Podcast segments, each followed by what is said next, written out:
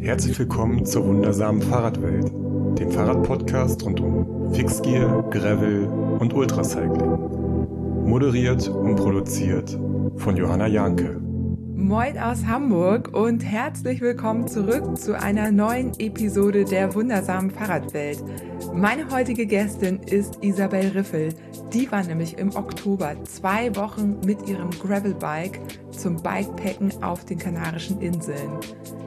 Lanzarote, Fuerteventura, Teneriffa und Gran Canaria hat sie mit dem Fahrrad durchquert und dabei die unterschiedlichen Charakteristika der Inseln wunderbar erfahren können. Hierbei hat sie sich an der Gran Guanche Gravel Route orientiert, die die Inseln über die Fähren verbindet. Wir sprechen über ihre Planungen, das Alleinreisen und spontane Wandereinlagen. Außerdem gibt sie wertvolle Tipps, wie das Campen auf den unterschiedlichen Inseln funktioniert oder auch nicht, was es da so für Alternativen gibt und warum sie definitiv zu Tubeless rät. Im zweiten Teil gibt Isabel Tipps zum Routenplan mit Komoot. Seit zwei Jahren ist sie die Community Managerin für die Dachregion der größten Outdoor-Plattform Europas und somit die perfekte Ansprechpartnerin. Komoot ist ein Routenplaner, eine Navigations-App, ein Verzeichnis von Touren und ein soziales Netzwerk, das outdoor-begeisterte Menschen verbindet. Wer Lust auf Radfahren, Wandern, Mountainbiken, Graveln oder Rennradfahren hat, wird auf Komoot glücklich. Dieser Podcast ist sozusagen ein 2 in 1. Erst nehmen wir euch mit auf die Kanarischen Inseln und Isabel gibt euch Tipps, wie ihr da gut unterwegs sein könnt. Und dann geht's zum technischen Teil mit unserer beider Tipps für eure Routenplanung. Supported wird diese Episode von bergfreunde.de, einem Outdoor-Online-Shop mit einem riesigen Sortiment. Über 900 verschiedene Marken sind dort vertreten. Von Outdoor-Bekleidung bis zu Outdoor-Ausrüstung für eine Vielzahl an Outdoor-Aktivitäten. Ja, und die Bergfreunde sind ebenfalls gerne auf dem Fahrrad unterwegs, haben Expertise, kennen sich bestens aus. Wenn ihr Fragen habt, berät euch der Kundenservice gerne. Und das Beste, dort sitzen echte Outdoor-Menschen, die euch mit entsprechender Expertise beraten können. Tipps über Produkte zum Thema Nachhaltigkeit oder das Fahrradfahren gibt es auch auf dem sehr spannenden Blog. Lest da gerne mal rein. Beim Radfahren und Bikepacken ist natürlich funktionale und leichte Ausstattung wichtig oder zumindest sehr nice to have. Bei bergfreunde.de gibt es eine große Auswahl an Bekleidung. Schuhe, Helme, Brillen, Protektoren, Taschen und Rucksäcke sowie Zubehör. Meine Top 10 Fahrradprodukte aus dem Shop findet ihr auf www.bergfreunde.de slash die-wundersame-fahrradwelt.de. Und ebenfalls findet ihr dort einen 10% Gutschein. Also wenn ihr noch Weihnachtsgeschenke besorgen möchtet oder euch selber was gönnen wollt, dann geht doch mal auf www.bergfreunde.de slash die wundersame Fahrradwelt, catcht euch den Gutschein dort und äh, guckt, was ich so empfehlen kann. Die zehn Produkte, die ich empfehle, sind alle von mir persönlich getestet. Das sind teilweise PartnerInnen, mit denen ich persönlich eh schon lange zusammenarbeite oder mal zusammengearbeitet habe oder irgendwie mal ein Pressesample bekommen habe, um das testen zu können. Und somit konnte ich euch das alles dort ähm, gut raussuchen. Und ich glaube, ich habe eine ganz schöne Mischung an Produkten zusammengesucht, die jetzt gerade auch im Winter Sinn macht. Also geht auf www.bergfreunde.de slash die wundersame Fahrradwelt, holt euch den 10% Gutscheincode, kauft, was ihr braucht bei bergfreunde.de ein. Wenn ihr den Link jetzt euch nicht so merken könnt, den habe ich natürlich auch nochmal in der Episodenbeschreibung hinterlegt. Dort könnt ihr dann einfach raufklicken und kommt direkt hin. Ja, und jetzt wünsche ich euch ganz viel Spaß mit Isabel Riffel und unserem 2 in 1 Podcast. Moin Isabel, herzlich willkommen in der wundersamen Fahrradwelt. Schon lange haben wir es geplant und jetzt ist es soweit. Wir sprechen heute über dein Bikepacking Adventure auf den Kanaren und das Planen von Routen mit Komoot. Freust du dich schon? Ja, sehr. Ich freue mich äh, sehr, dass ich endlich hier bin. Wir haben es tatsächlich lange geplant. Am allerliebsten wollten wir es ja live aufnehmen bei dir in Hamburg. Ähm, aber wie es ist, kommt immer was dazwischen und jetzt freue ich mich, dass wir, ich glaube, klappe drei Wochen später endlich die Zeit gefunden haben, mit Stimme gemeinsam hier sitzen. Und äh, schön, dass ich da sein darf. Ja, das war nämlich das Problem. Erst hatte ich keine Stimme und dann hattest du keine Stimme. Wichtig für einen Podcast. Und ich höre das jetzt auch schon aus einigen anderen Podcasts, dass die auch schon verschieben mussten, weil einer von den beiden keine Stimme hatte. Also wir sind nicht die Einzigen. Irgendwie geht da was rum, was ähm, uns zum Schweigen ver verurteilt für gewisse Zeit. Aber jetzt geht's dir besser. Mir geht's super, genau. Ich bin wieder fit, äh, habe mich auskuriert und ähm, genau hatte so auch die Zeit, nochmal meine Reise, über die wir sprechen wollen, noch ein bisschen sacken zu lassen. Von daher, ähm, ja, vielleicht so gar nicht so doof, dass wir noch einen Moment gewartet haben. Ja, voll gut. Ähm, Isabel, du bist außerdem seit zwei Jahren Community Managerin bei Komoot, also die perfekte Interviewpartnerin für das Thema Routenplanung. Und jetzt werden sich einige fragen, was genau macht eigentlich eine Community Managerin? Kannst du das kurz für unsere HörerInnen zusammenfassen? Ja, das ist äh, sicherlich gar nicht verkehrt. Ähm, da haben nämlich viele eine eine ganz, naja, falsche würde ich nicht sagen, aber andere Vorstellungen von. Ähm, ich glaube, vielen, denen ich sage, ich bin Community Managerin, die denken, ich sitze am Rechner und beantworte den ganzen Tag Facebook-Kommentare oder unsere Instagram. Ähm, ja, Kommentare unter Bildern, dem ist nicht so. Ähm, was wir machen, also wir sind ein Team aus mittlerweile zehn Community Managerinnen bei ähm, Komoot, jeweils zuständig für einen der Märkte, in denen wir aktiv sind. Und ich speziell bin zuständig für äh, den deutschsprachigen Raum, also Deutschland, Österreich und die Schweiz und alle Themen rund um, um Fahrradfahren. Ähm, genau, und was ich da mache, ist, dass ich ähm, als Teil des Marketing-Teams ähm, mich darum kümmere, wie äh, Komoot sich innerhalb der Rad-Community eben ähm, einbringt, wahrgenommen wird, ähm, aktiviert. Ich kümmere mich daher um Markenbotschafter und Markenbotschafterinnen, so auch wie mit unserer Zusammenarbeit. Ich ähm, ja suche unsere, wähle unsere Eventpartnerschaften aus, die wir unterstützen. Ähm, mache da alles äh, rund um die Konzepte mit denen, dann auch die Umsetzung vor Ort. Ähm, Genau, die Planung, die dahinter steckt.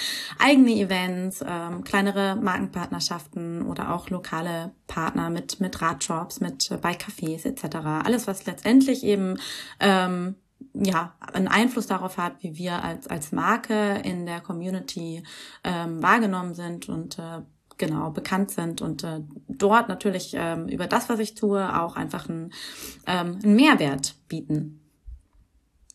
Ja, voll cool. Ähm, genau, du hast es eben auch schon erwähnt, wir arbeiten ja auch zusammen, sowohl mit dem Podcast als auch, äh, ich bin ja auch Markenbotschafterin für Komoot sehr gerne. Und äh, was ich mich frage, in welchen Ländern ist Komoot eigentlich noch aktiv? Also du hast eben schon erwähnt, Dach, ne? Mhm. Also Deutschland, äh, Schweiz und Österreich. Dann die Niederlande. Es gibt Komoot auch auf Niederländisch. Und welche Länder, wo seid ihr da noch aktiv mit den zehn Community ManagerInnen? Mhm. Also erstmal nutzen kann man Komoot ja überall. Du warst sicherlich auch schon mal im, im Urlaub und hast Komoot genutzt. Ähm, die App steht einem erstmal überall zur Verfügung. Und dann gibt es bestimmte Länder, in denen wir eben auch die App lokalisiert haben. Das heißt einmal, ähm, wir haben dort auch in das Produkt investiert, denn je nachdem, ähm, ja, wie ein Wegenetz vor Ort funktioniert etc., muss auch dort müssen auch dort einzelne Anpassungen ähm, gemacht werden. Und außerdem haben wir die die App eben lokalisiert in die entsprechende Landessprache und haben dort zum Beispiel eben auch einen Community Manager, der sich dort eben vor Ort um die entsprechende Community kümmert. Ähm, das ist, wie du schon richtig gesagt hast, zum Beispiel auch die, die Niederlande oder Benelux, ähm, Frankreich, Italien, Spanien, ähm, UK. Ähm, genau, und dann einfach äh, noch auf globalem Level haben wir auch eine Community Managerin, die sich dann sozusagen um alle Projekte kümmert, die ähm, relevant für uns sind, die aber in keinen dieser Märkte direkt äh, fällt. Und so kommt dann relativ schnell ein Team von zehn Köpfen zusammen. Hier in Dach ähm, bin das eben auch nicht nur ich, sondern noch die, die Kali, das ist meine Kollegin, die sich speziell um den Mountainbike-Bereich kümmert. Und dann sind wir gerade auf der Suche nach einer neuen Kollegin oder einem Kollegen für den Wanderbereich, ähm, der dann genau das Gleiche fürs, fürs Wandern tut. Ah, okay. Naja, dann, wenn das jemand hört und das hört, ja, dann würde ich mich tatsächlich sehr freuen.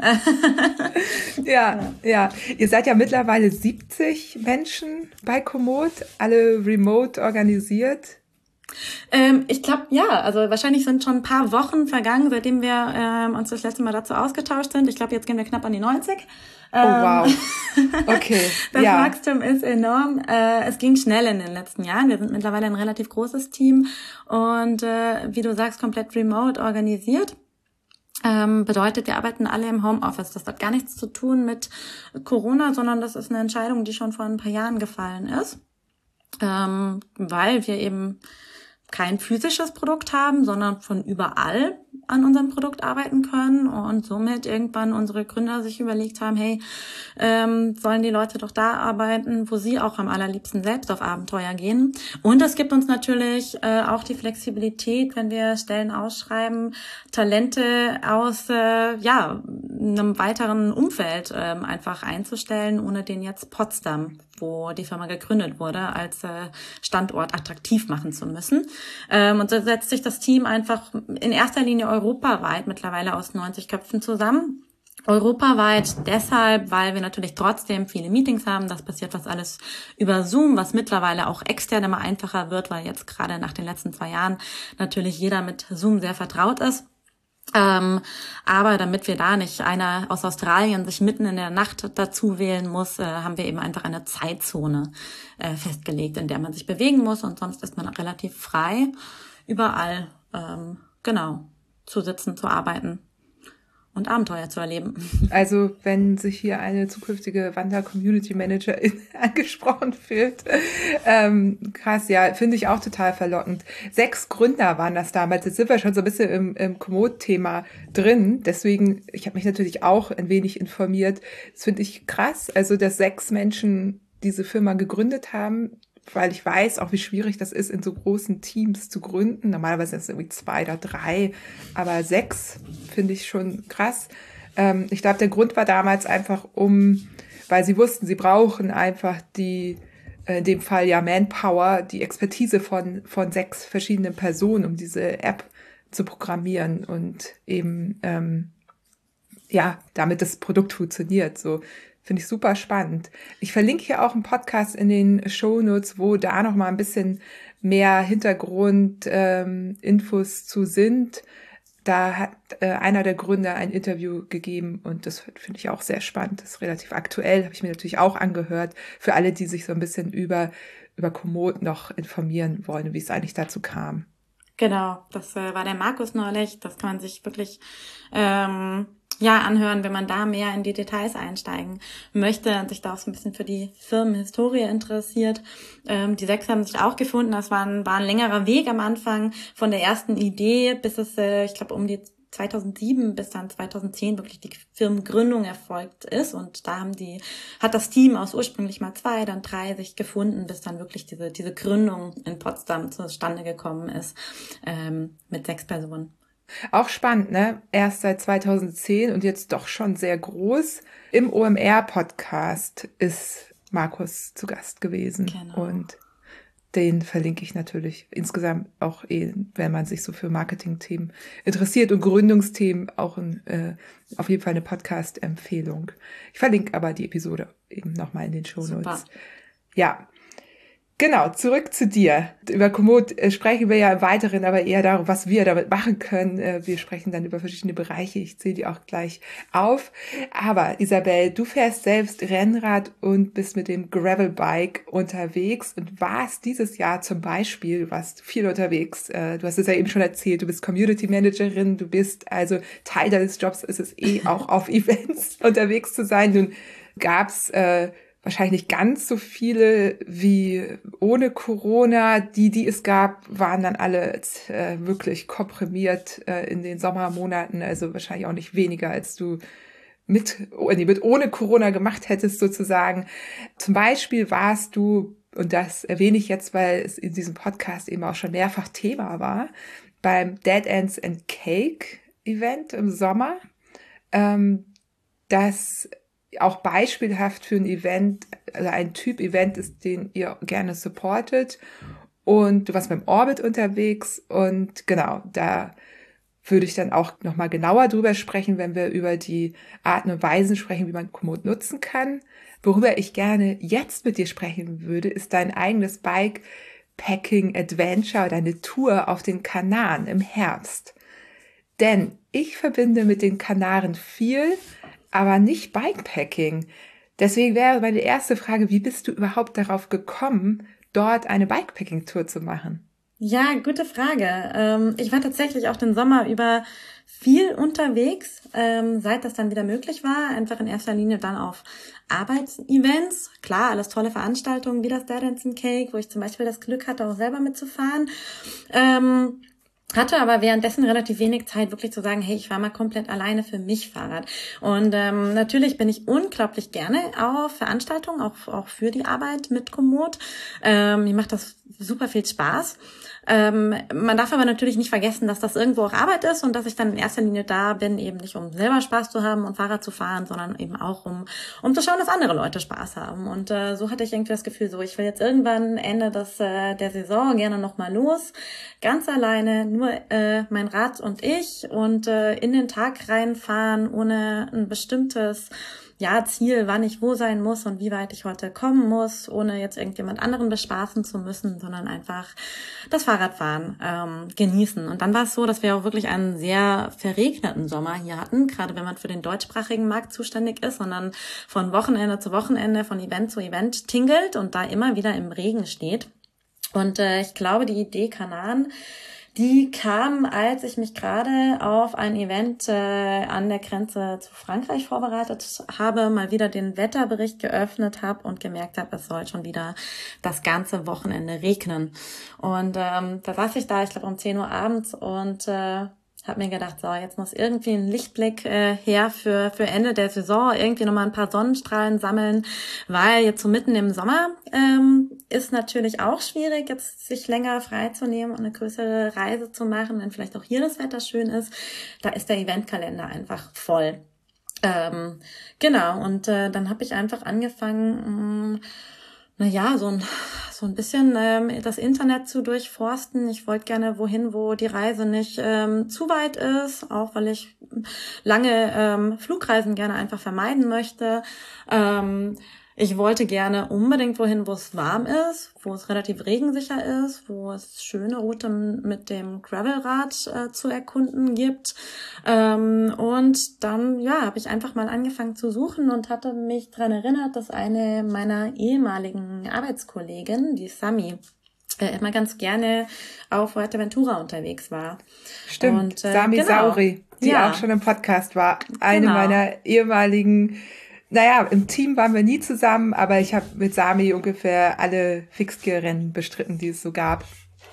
Genau, genau. Du kennst sie ja auch gut. Und ich ja. hatte mich da an die, an die Komoot Collections erinnert, die sie damals zusammengestellt hat und an die tollen Bilder. Dazu muss man sagen, Sami ist äh, Fotografin und da sieht letztendlich alles toll aus. Ähm, aber die waren mir im, im Kopf geblieben und äh, dann hatte ich mich da einfach ein bisschen tiefer angefangen mit zu beschäftigen und habe gemerkt, naja, eigentlich das perfekte ähm, Reiseziel für die Zeit, beziehungsweise generell auch für den, für den Winter, ähm, weil es einfach konstant warm ist. Jetzt, als ich im Oktober dort war, hat es äh, einige Tage noch über 30 Grad und ich musste mich eher vor der Hitze zu versuchen zu flüchten. Ähm, Genau, es äh, hat im Oktober äh, zwei Regentage im Durchschnitt. Das kam mir sehr gelegen nach dem deutschen Sommer hier. Und ähm, ja, es ist relativ schnell und einfach ähm, erreichbar. Die einzelnen Inseln sind super gut connected durch Fähren. Die Corona-Situation war nicht zu angespannt und ähm, es wirkte eigentlich alles relativ easy. Und dann habe ich ein bisschen ähm, versucht, mich da tiefer rein zu ähm, ja rein zu, zu forschen und habe mal nach Routen geschaut und bin relativ schnell über eine Website ähm, gestolpert. Äh, jetzt sage ich bestimmt völlig äh, falsch, weil mein, äh, mein Spanisch nicht existent ist. Äh, Gran Quanche, Gran Quanche, ähm, gab es auch gerade einen, einen Audax zu. Das hast du sicherlich auch mitbekommen. Ja, natürlich. Genau. Natürlich.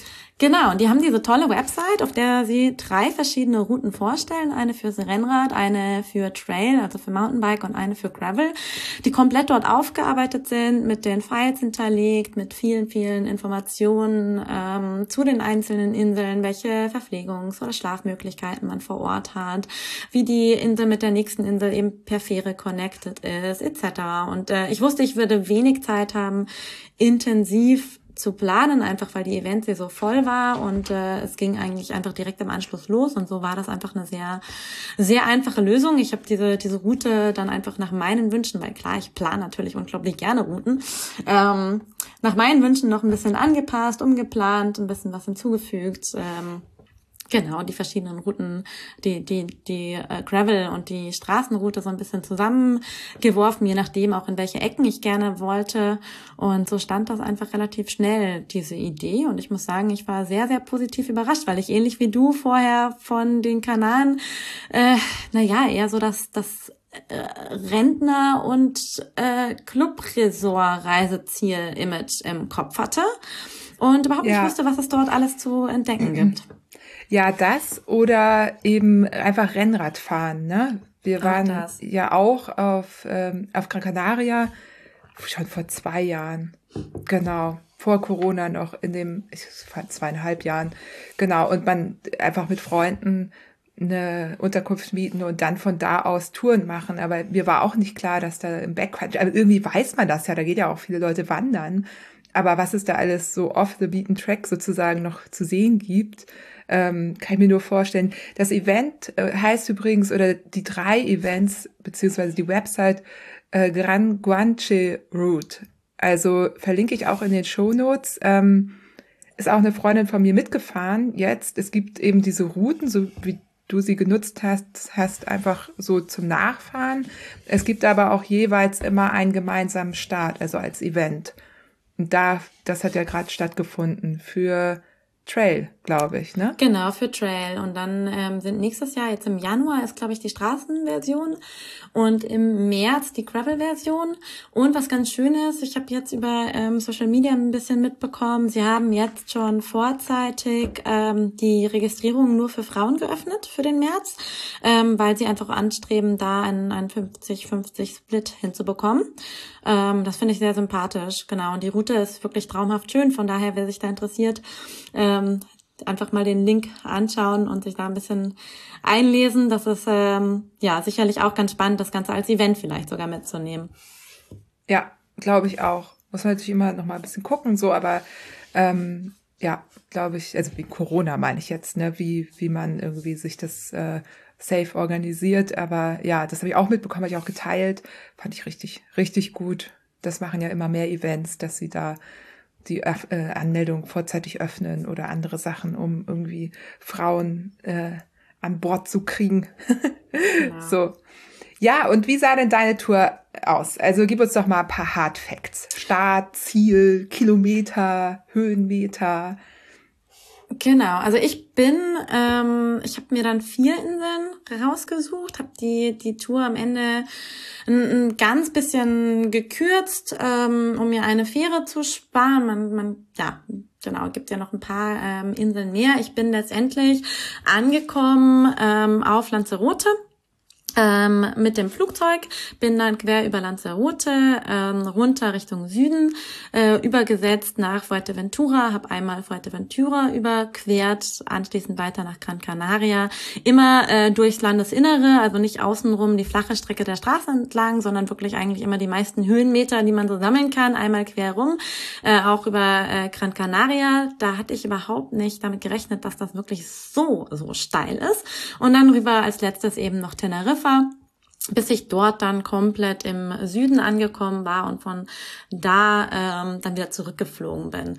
Ähm, heißt, das Flugsetup, da hatte ich mir vorher ein bisschen Gedanken oder Sorgen drum gemacht, wie das am besten funktioniert. Ich war tatsächlich noch nie mit dem Rad geflogen ähm, und äh, dieser An diese Anreise eben nach Lanzarote und dann die Rückreise von Teneriffa bedeutete dann letztlich, ähm, dass ich eben mein, mein Rad in einen Pappkarton stecken musste äh, hat dazu geführt, dass ich im letzten Moment dann nochmal mein Rad gewechselt habe und einfach mein altes Aluminium-Gravelrad äh, rausgesucht habe, das fit gemacht habe für die Reise, äh, weil mir das äh, mehr geheuer war, das in einen Pappkarton zu stecken. Ähm, genau, die paar Kilo, die das mehr hat als mein aktuelles Rad. Das war dann auch fein. Da war dann eh so viel Gepäck dran. Ähm, ja, dass der Unterschied dann auch nicht mehr, nichts mehr ausmacht. Und wenn es rollt, dann rollt's. Und ich hatte ja auch kein Ziel, irgendwie schnell zu fahren, sondern ich habe das tatsächlich einfach als Bikepacking-Trip für mich alleine gemacht.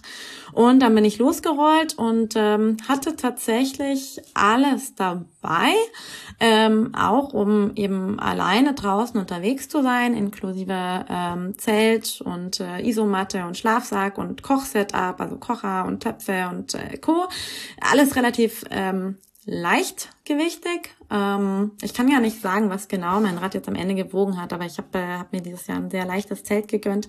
Ähm, Genau, und auch bei dem Wetter, einfach dadurch, dass es ja fast 30 Grad hat, ähm, nimmt man einen ganz dünnen Sommerschlafsack mit und äh, die Klamotten, die man dabei hat, das ist auch nicht viel. Und so muss ich sagen, war echt das, äh, das Gewicht und die Menge an Packtaschen, die war äh, ähnlich voll wie kurz nach meiner Rückkehr mein Overnighter mit einer Nachtübernachtung äh, bei in der Nähe von Bern.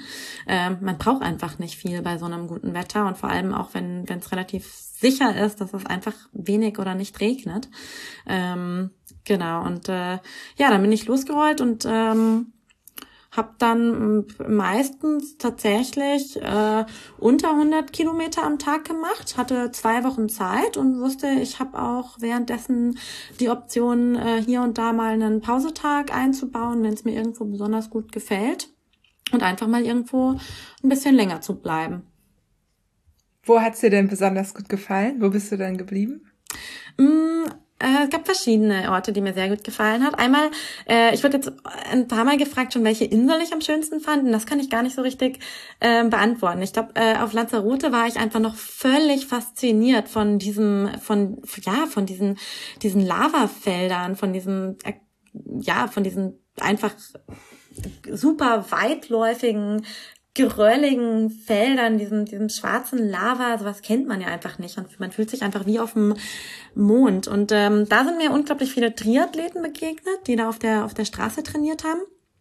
Da habe ich mir relativ schnell gedacht, das, das wäre mir, glaube ich, zu eintönig. Das würde mir sehr langweilig werden. Aber ich war erstaunt und ähm, da kann man auch die Bilder in meiner Collection, die ich gebaut habe, dazu mal anschauen, wie vielseitig diese Gravelwege und Trails sind, die da durch Lanzarote gehen. Also das war mal sandiger, dann äh, mal wieder so Single Trails, dann einfach so Double Tracks äh, durch irgendwelche Lavafelder. Dann kam mir irgendwo mal äh, Kamele entgegen, ähm, geführt an so einer so einer Leine Und ähm, es war unglaublich äh, vielseitig und echt super, super schön. Ähm, allerdings sehr heiß und auf ganz Lanzarote steht, glaube ich, wahrscheinlich ein Baum insgesamt. ja, also ist ja die Vulkaninsel. Ne? Ja, da habe ich am ersten Tag, also direkt eigentlich ähm, beschlossen, okay, ich muss äh, frühmorgens losfahren, so dass ich in den heißen Mittagspausen vielleicht einfach schon einiges an äh, Mittagsstunden schon einiges an Kilometern gemacht habe und dann vielleicht einfach eine Pause machen kann, weil das wurde echt bullenheiß. Und wenn man den ganzen Tag dann in der ähm, in der prallen Sonne ist das gerade irgendwie auch wie auch nach dem Klima hier nicht mehr gewohnt ist. Ähm, das hat mich am ersten Tag ganz schön umgehauen. Damit hatte ich gar nicht so so gerechnet. Aber auf Lanzarote war ich einfach noch total geflasht von ähm, von diesen Landschaften, die man so gar nicht kennt. Und dann muss ich sagen, Fuerteventura. Ähm, da sind ja viele von so Feriendomizilen und großen Bungalow-Anlagen unten im Süden. Und äh, naja, einem bleibt ja nichts anderes äh, über, als wenn man auf die nächste Insel will, da auch durchzufahren dann.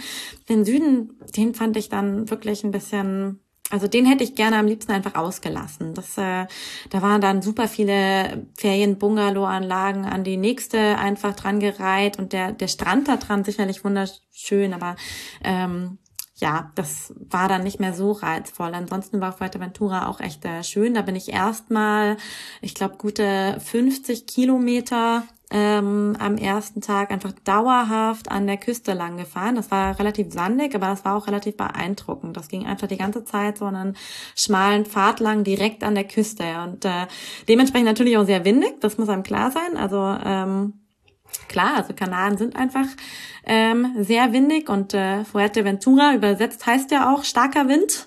Ähm, genau, und äh, ja, das war ein bisschen zäh zwischenzeitlich. Ich glaube, da hatte ich auch nicht so viel Glück mit dem, mit dem Wetter. War aber auch schön. Ich glaube, am allerbesten hat's mir dann auf äh, Gran Canaria gefallen, äh, weil da geht's dann ähm, ja, da, also geht's dann auch höher einfach ähm, auf die auf die Anstiege und auf die Berge hoch in, im ja der im Zentrum der Insel. Und das äh, da wird's dann auch einfach bewachsener, grüner, waldiger und einfach sehr vielseitig. Also das hat mich äh, sehr begeistert dann auch gerade nach äh, Lanzarote und Fuerteventura dann einfach wie die Vegetation sich von Insel zu Insel und von Tag zu Tag so immer mehr verändert. Ähm, das macht wirklich Spaß, da so durchzufahren. Ja, super spannend. Ja. Ähm, wie hast du das mit der Übernachtung gemacht? Ich weiß, wir haben vorher gesprochen und da hast du dann festgestellt, dass du mitten in der Schulferienzeit dort bist und das gar nicht so, als was zum Beispiel Hotels jetzt gar nicht unbedingt so verfügbar gewesen wären oder sehr teuer. Bist du dann letztendlich äh, nur im Zelt gewesen und, und wo hast du da gezeltet? Ja, genau. Nee, ich habe äh, tatsächlich äh, mehr drinnen geschlafen als draußen. Ah, okay. Und ähm, ich habe tatsächlich, weil es eben Ferienzeit war und äh, irgendwie dann auch ein beliebtes Reiseziel, für die großen Städte hatte ich einfach äh, an ein, zwei Stellen so auf Verdacht schon was vorreserviert. Ähm, habe das zum Teil aber auch, also alles mit Stornierungsoptionen und habe das dann auch schnell zum Teil wieder auf einen Haufen geworfen, einfach weil ich die Flexibilität haben wollte und habe aber trotzdem eigentlich immer was gefunden. Ähm, genau, und das war einfach so, dass auf Lanzarote, muss ich ganz ehrlich sagen, das ist so brach, da steht kaum ein Baum, ähm, total exposed, da hätte ich auch jetzt nicht gewusst, wo ich unbedingt, also ich bin da durchgefahren und hätte auch danach dir nicht sagen können, boah, da hätte ich jetzt super gerne mein Zelt aufgestellt. Ähm, das ist jetzt nicht die beste Insel zum Wildcampen generell jetzt einfach, weil es so trocken ist und so brach und überall dieses, dieser steinige Untergrund. Ähm, da gibt's da auch keine Campingkultur. Da gibt's auch einfach auf Lanzarote äh, keinen keinen Campingplatz. Äh, ähnlich dann auf Fuerte. Ähm, irgendwo ganz unten an der Südspitze, ich glaube von ähm, Lanzarote, ist ein Campingplatz, sowas ähnliches. Das ist aber eher so ein, so ein Caravan-Stellplatz, glaube ich. Ähm, der ist aber auch nur bis zum September offen. Das heißt, da gibt's keine Campingplätze, da gibt's auch keine Wildcamp-Kultur, was da halt gang und gäbe ist, weil sowohl Lanzarote als auch Fuerteventura ähm, unglaublich viel zu bieten haben für Surfer, ist, dass man einfach in seinem Van überall an der Küste stehen darf. Aber einen Van hatte ich natürlich nicht dabei. Also am besten wäre es wahrscheinlich gewesen, sich da mit dem Zelt irgendwo in den Buchten zwischen die Campervans zu stellen von den Surfern. Ähm, genau, sonst äh, ja hätte ich da jetzt auch nicht die allerschönsten Ecken gefunden. Und das ist dann auf sowohl auf Gran Canaria als auch auf Teneriffa plötzlich ein ganz anderes Bild, wenn man da in diese Wälder rein ähm, fährt. Da gibt's dann auch jeweils ähm, neben offiziell, also neben, neben jetzt äh, kommerziellen Campingplätzen auch äh, solche komplett kostenfreien Zeltplätze einfach. Also äh, darunter kann ich mir vorstellen, da ist dann wirklich einfach nur ein, eine Wiese oder ein Stück Land und da darf ich offiziell mein Zelt aufstellen, wenn ich mich dafür vorher registriert oder eben angemeldet habe. Da ist auf Gran Canaria leider der Prozess äh, sehr kompliziert, noch nicht sehr digital. Das müsste ich theoretisch irgendwie mindestens zehn Tage vorher anmelden und dann irgendwie ein ausgedrucktes Permit irgendwo auf dieser Insel noch abholen. Und weil das alles eben Nationalparks sind, sind die da auch relativ streng. Auf Teneriffa hingegen ist das unglaublich einfach. Das ist einfach so eine Online-Buchungsplattform, genauso wie wenn ich ein Hotelzimmer reservieren würde, gehe ich auf diese Plattform, suche mir den Zeltplatz aus, klick da an, mit wie vielen Leuten ich komme oder auch mit wie viel ähm, äh, ja, Autos oder Wohnmobilen eventuell noch und äh, wähle den Zeitraum aus und drücke buchen und das äh, muss ich einfach vorher machen und dann darf ich da ganz offiziell auf diesem Gelände ähm, mein Zelt aufstellen und das habe ich dort dann auch gemacht. Das war dann auch ganz schön. Ähm, war mit der Entscheidung auch mehr drinnen zu schlafen dann am Ende ganz glücklich, weil es einfach unglaublich ähm, ja, sandig auch alles ist und super heiß. Und ich doch in der Regel sehr froh war, wenn ich irgendwie am Abend mal unter die Dusche springen konnte. Das Ganze war ja kein Rennen, sondern ein Urlaub und äh, ich habe das am Ende doch sehr genossen, ähm, abends auch mal ein schönes Bett zu haben und eine, eine Dusche, unter die man springen kann. Ja, kann ich total nachvollziehen. Würdest du denn dann beim nächsten Mal überhaupt noch ein Zelt mitnehmen? Also ist es dir das wert quasi für die Male, die du dann draußen schlafen konntest? Oder würdest du dann sagen, eher, wenn man irgendwie nicht unbedingt jetzt so scharf auf Zelten ist, das komplett mit ähm, Hostels, Hotels zu organisieren? Was, was wäre da so deins? Mhm. Äh, ich glaube, wenn man da jetzt eh gar nicht so scharf drauf ist und vielleicht jetzt auch kein besonders leichtes ähm, Equipment hat, keine super gute Ausrüstung, dann hätte man vielleicht für die Nächte auch drauf verzichten können. Man könnte sicherlich auch auf Fuerteventura oder Lanzarote andersrum, wenn man es unbedingt möchte, wild campen.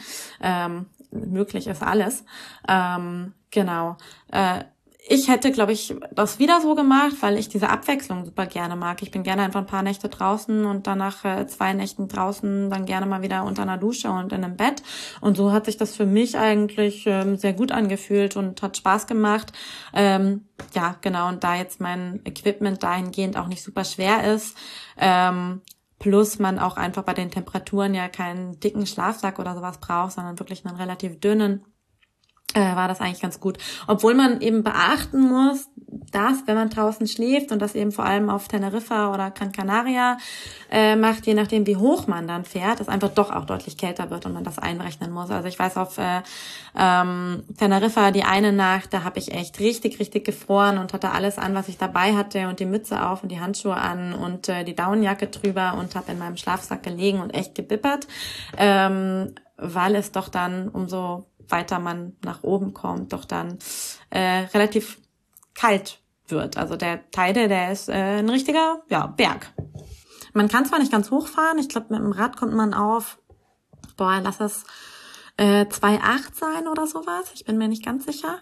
Ähm, genau, aber da ist es natürlich dann einfach äh, deutlich kälter als unten auf, auf Seelevel. Ja. Und äh, relativ steil ist es. Also die Abfahrt, die wird dann echt kühl und da merkt man das dann auch relativ schnell, wie sich irgendwie dann so die das Klima verändert. Ja. Du warst ja alleine unterwegs und auch bewusst, weil du Lust hattest, auch mal alleine zu sein. Das kann ich übrigens auch sehr gut nachvollziehen.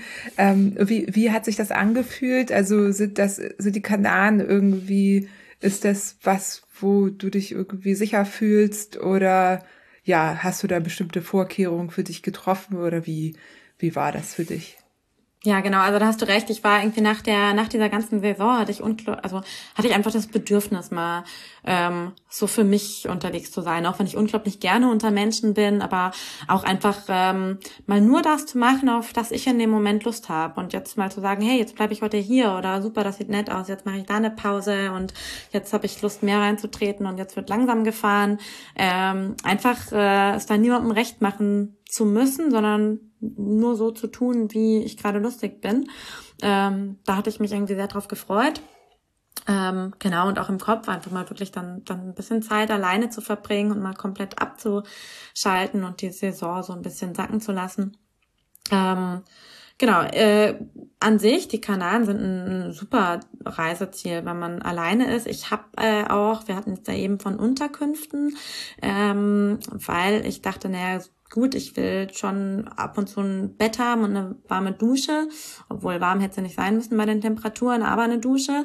Ähm, genau, ich wollte da jetzt aber auch nicht super viel Geld lassen, weil letztendlich kommt man ja trotzdem irgendwie nachmittags oder abends an, je nachdem, was für Strecken man fährt und bricht morgens relativ früh auf, äh, um jetzt die Hitze zu vermeiden.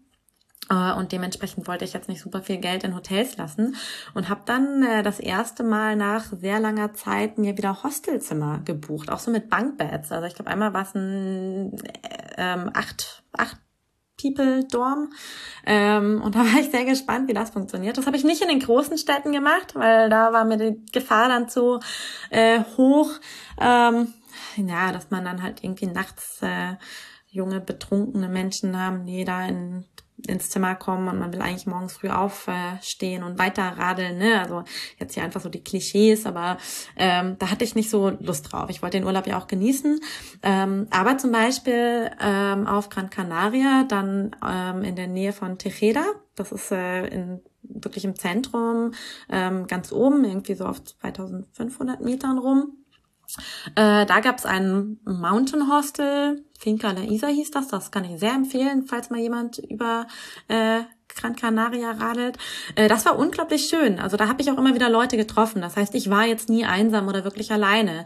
Und da bin ich auch angekommen und mir hat's da so gut gefallen. Das waren traumhafte Ausblicke und mir war vorher schon in der Stadt, wo ich vorher war, da hatte ich abends mein Zimmernachbar, war ein Mitte 50-jähriger äh, Belgier, der sich auf der Insel sehr gut auskannte und irgendwie mit seinem Fahrrad schon quer durch Indien gefahren war und sich äh, sehr gefreut hatte, mal mit jemandem sich dazu austauschen zu können.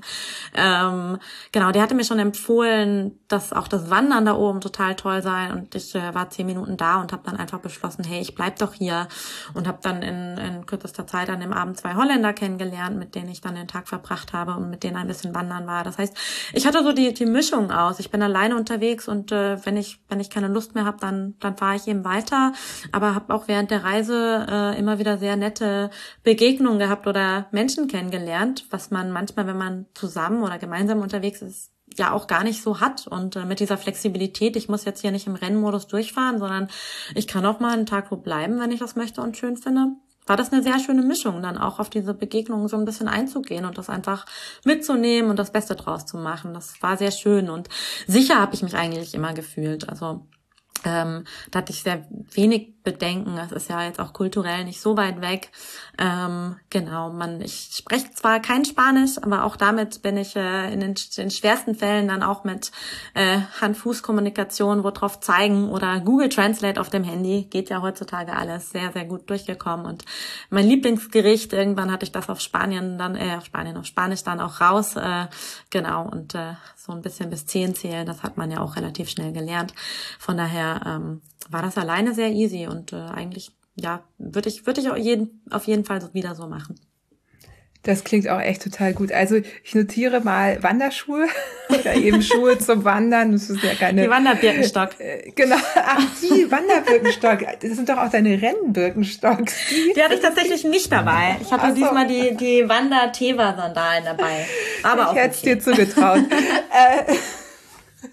kleiner Insider vom Orbit Festival, bei dem Isabel in Birkenstocks äh, geraced ist. Ne, den Sprint bist du in Birkenstocks. genau. Nee, und dieses äh, hier dieses im Kreis. Wie hieß es Genau, noch? das Sechs-Tage-Rennen. Genau. Was nicht sechs Tage geht, kann man falsch nee. verstehen, wenn man das Konzept nicht kennt, sondern zwei Menschen fahren im Kreis, starten auf den entgegengesetzten Seiten und fahren so lange, bis sie sich eingeholt haben. Genau, oder fast. Genau. Ja, genau. In dem Fall fast, weil der Kreis war klein und ich glaube, alle hatten Angst, dass irgendwas passieren wird, aber es ist ja nichts ja. passiert. es ist ja wirklich gar nichts. Genau, aber das war sehr witzig.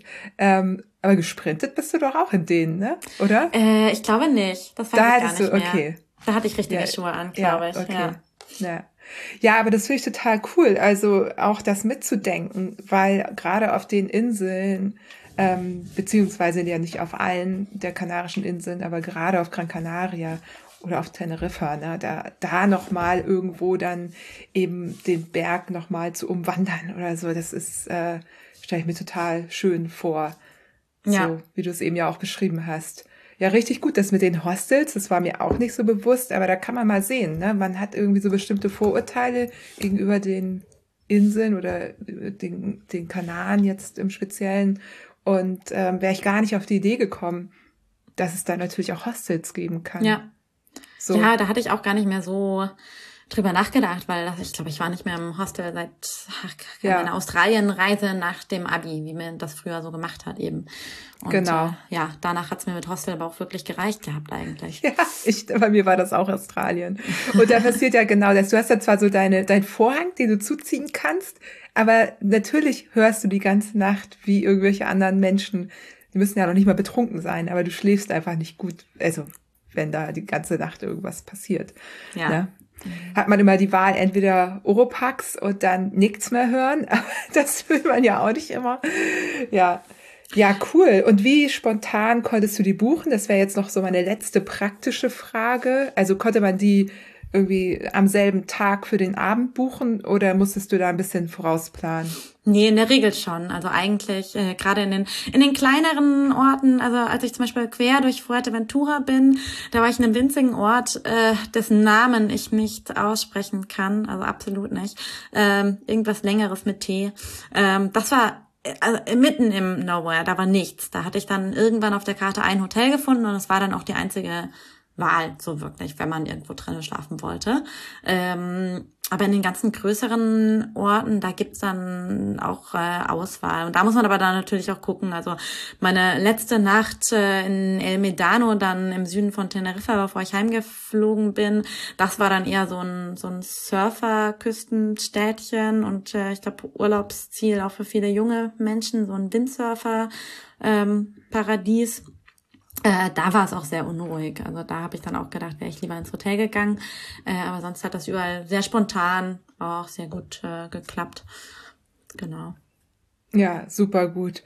Also ähm, die Kanaren, auf jeden Fall eine Reise wert, eine Bikepacking-Reise inklusive Wanderungsoptionen und was auch immer man da machen möchte. Die Fähren, das muss man sich natürlich irgendwie vorher raussuchen. Ich habe gesehen, gerade in der Off-Season fahren die jetzt nicht irgendwie stündlich, sondern da muss man schon ein bisschen gucken, wann die fahren. Ne? Das, das stimmt, ja.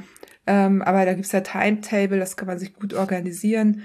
Und ja, hast du sonst noch irgendwelche Tipps? Also ich verlinke natürlich deine komplette Route, die du auf deinem Komoot-Profil hast. Das kennen ja die HörerInnen schon aus meinen Collections. Du hast auch eine komplette Collection mit allen Kommentaren, die so wichtig sind, vermute ich. genau, also mit einem kleinen Reisebericht äh, angelegt. Auf, da, die kann man auch nachfahren. Ähm, genau, aber hast du sonst noch irgendwie Tipps? Also würdest du irgendwas beim nächsten Mal anders machen oder so? Was sollten wir nicht vergessen, wenn wir mhm. da eine Bikepacking-Tour planen? Ja, also ich habe, äh, ich hatte, habe mir die Gravel äh, Route rausgesucht gehabt ähm, von der Website, die du auch schon verlinkt hattest oder verlinken wirst. Und da habe ich dann ein Stückchen der Route umgeplant, weil ich unbedingt so weit es geht eben über die Straße dann hoch wollte zum Teide, weil da wollte ich, also den wollte ich gerne sehen. Ähm, da kann ich nicht so richtig bewerten, wie da die, der Gravel-Abschnitt gewesen wäre. Das war einfach eine Wahl, die ich dann getroffen habe, weil ich gesagt habe, hey, das will ich irgendwie mitnehmen, wenn ich schon auf Teneriffa bin, dann eigentlich auch da hochgefahren zu sein. Ähm, dann Musik auf die Ohren kann manchmal äh, auch ganz nützlich sein, weil Hunde. Es gibt wirklich wenig freilaufende Straßenhunde. Aber man kennt ja diesen, jetzt habe ich vergessen, wie er heißt, es gibt so einen, so einen typischen kanarischen Hund auch, äh, die kläffen. Da hat jeder Mensch, egal wie groß das äh, der Garten ist oder nicht, da hat eigentlich jeder Mensch so einen Hütehund vor der Tür und die kläffen und kläffen und kläffen. Und äh, wenn man sich dann nicht sicher ist, ob da irgendwo ein Loch im Zaun ist oder nicht, kann einem das ab und zu mal in Wahnsinn treiben. Und man fährt da vorbei und denkt, bitte ist kein Loch im Zaun, bitte ist kein Loch im Zaun. Ähm, da habe ich manchmal einfach die Musik lauter gestellt, wenn ich dann wieder so durch Regionen gekommen bin, wo es einfach viele Hunde gab, weil mich das äh, Zwischentrenne doch äh, ganz schön ja äh, genervt hat. Ähm, Essen ähm, gerade für Vegetarierinnen wie mich ähm, war auch das viel einfacher als gedacht, weil deine Leibspeise, Johanna, äh, Papas Abogadas, ja, ja, kriegst du überall. Ja, äh, ja, genau. Das ist eigentlich immer das günstigste auf der Speisekarte, kostet meistens ein Fünfer. Äh, kriegst du mit Mojo, roter oder grüner. Das ist so eine würzige, ja, kanarische Soße, so ein Dip. Und äh, ja, was Besseres könntest du dir eigentlich nicht wünschen, wenn du unterwegs bist. Kartoffeln in Salz eingelegt äh, mit einem Dip dazu, dazu eine Cola und, und einen Kaffee. Kaffee kann man nicht empfehlen, das ist äh, keine spanische Spezialität. Aber mein Gott, äh, ja, der Koffein muss trotzdem manchmal rein. Ähm, genau, aber das, äh, was die Speisekarte angeht, mein absolut äh, Favorite Mahlzeit gab es eigentlich immer, fast jeden Tag. Äh, wird, wird dann nach zwei Wochen irgendwann doch ein bisschen eintönig, aber ist einfach super easy. Ja. Ähm, genau, das, das wäre so eine so eine Empfehlung und dann ähm, ja auch wirklich vielleicht halt doch mal einen Pausetag einplanen und irgendwo bleiben. Vielleicht auch nicht unbedingt eben in den Küstenorten, auch wenn es so die größeren Städte sind, sondern zum Beispiel ich war dann bei Tejeda ähm, auf Gran Canaria, bei diesem Bergdorf einfach noch einen Tag. Das ist super schön da oben. Ähm, da kann man sich wirklich irgendwie auch gemütlich machen. Wenn man eher eine Wasserratte ist, das bin ich halt gar nicht so, ne? Also äh, ich muss zugeben, ich war jetzt während diesem zwei Wochen Kanaren-Trip einmal komplett im Wasser äh, und auch nur, weil ich dann den letzten Tag, den ich dann noch über hatte, auf Teneriffa genutzt habe, um mal wieder eine Windsurfstunde zu nehmen. Und äh, ich glaube aber 90 Prozent dieser Stunde im Wasser verbracht habe. äh, so viel zum Talent.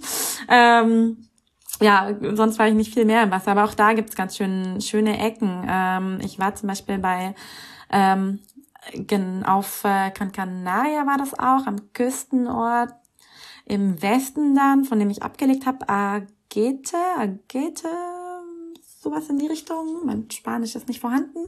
Da gab's zum Beispiel so einen Naturpool.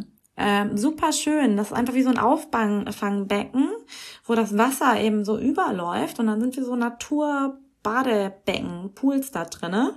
Ähm, das ist total genial. Und da war es dann auch einfach schön, irgendwie schon nachmittags anzukommen und ein bisschen Zeit zu haben, sich dann einfach nochmal irgendwie an den Strand zu legen. Das klingt total gut. Also mich hast du überzeugt. Ich habe auch tatsächlich noch mal ganz kurz geguckt, weil wir haben ja von drei Events gesprochen und die Gravel-Route, von der du jetzt erzählt hast, die ist 700 Kilometer lang, hat 16.000 Höhenmeter. Die kann man sich natürlich abändern, so wie du es ja auch gemacht hast. Ne? Dann gibt es die Trail-Route, die ist dann eher für Mountainbikes. Die ist 800 Kilometer lang und hat 20.000 Höhenmeter. Und dann gibt's noch die Road-Route, die ist 600 Kilometer lang und hat 14.000 ja, Höhenmeter. Genau. Und die Daten, also die Du hast es ja eben schon gesagt, die Anmeldung für den Gravel Audax, die ist geöffnet für Ladies gerade, also Frauen Finter First. Ähm, stattfinden wird es am 19. März. Und davor, am 22. Januar, findet das Road Audax statt. Also, genau. soweit es hier steht, findet es auch statt. Da ist die äh, Registrierung auch geöffnet. Und alle drei Routen können aber jederzeit gefahren werden. Die stehen frei zur Verfügung auf der Website. Finde ich super. Ja, genau. Als allerletzten Tipp vielleicht noch Tubeless. Ähm, ah ja, dieser, stimmt. ja, dieser vulkanische, also mit 40 Millimetern war es ab und zu mal irgendwie an, an der Grenze, wenn wenn so sandige Abschnitte waren, das ging aber gut. Aber ich glaube Tubeless, ich hatte keinen einzigen Platten. Ähm, ich glaube mit Schleuchten hätte ich äh, sehr viele gepflegt, weil das halt einfach dieses vulkanische und steinige, das ist super scharf. Ähm, ich hatte gelegentlich wirklich immer mal Angst, mir halt dann komplett die, die Seitenwand eben zu cutten. Ist zum Glück nie passiert, aber ähm, Tubeless wäre auf jeden Fall meine Empfehlung. Äh, und ja. ja, ein bisschen weniger Druck. Genau. Sag mal, und das ist jetzt so eine Frage, die mir gerade in den Kopf äh, kommt, da ich ja aktuell auch nicht tubeless fahre und das aber vorhabe, auch schon länger mal umzurüsten. Ähm, wie ist das eigentlich mit Fliegen, mit tubeless? Also musst du da irgendwas beachten? da hatte ich tatsächlich äh, noch den letzten kleinen Panikanfall, weil dann war mir schon, dann hatte ich mit einer Kollegin gesprochen und hatte gesagt, so, jetzt ist endlich dieses Rad. Ich hatte irgendwie erst am Tag vorher Zeit, äh, wirklich mich darum zu kümmern. Dann habe ich gesagt, so, jetzt dieses Rad in der Kiste und jetzt kannst du heute Nacht losgehen. Äh, und dann hat sie gesagt, ach ja, kann dir nichts passieren, es sei denn, du bist so blöd und hast wie ich irgendwie CO2-Kartuschen noch in deiner Werkzeugkiste. Habe ich kurz erschrocken geguckt, weil genau das hatte ich natürlich noch, habe nicht drüber nachgedacht, habe die rausgeholt und dann kam als nächstes das Thema Reifendruck. Und das ist so ein bisschen veraltet. Also da muss man sich keine, eigentlich keine Sorgen machen. Du musst ein bisschen Druck ablassen. Ähm, die dürfen nicht knallevoll sein, aber Gravel, also Gravel-Reifen hast du ja sowieso da. Dann hast du ja vielleicht drei Bar drauf. Äh, mhm. Lässt du trotzdem ein bisschen Druck auf, äh, machst du irgendwie auf zwei Bar runter, dann springt dir ja trotzdem der Reifen nicht von der Felge runter. Gar kein Stress. Ähm, das ist völlig, also wenn nicht explizit von der Airline irgendwo in den Richtlinien steht, dass der komplett raus muss, und ich glaube auch dann ähm, ist das einfach eine Übervorsichtsmaßnahme, aber da passiert nichts, da wird nicht der Reifen explodieren.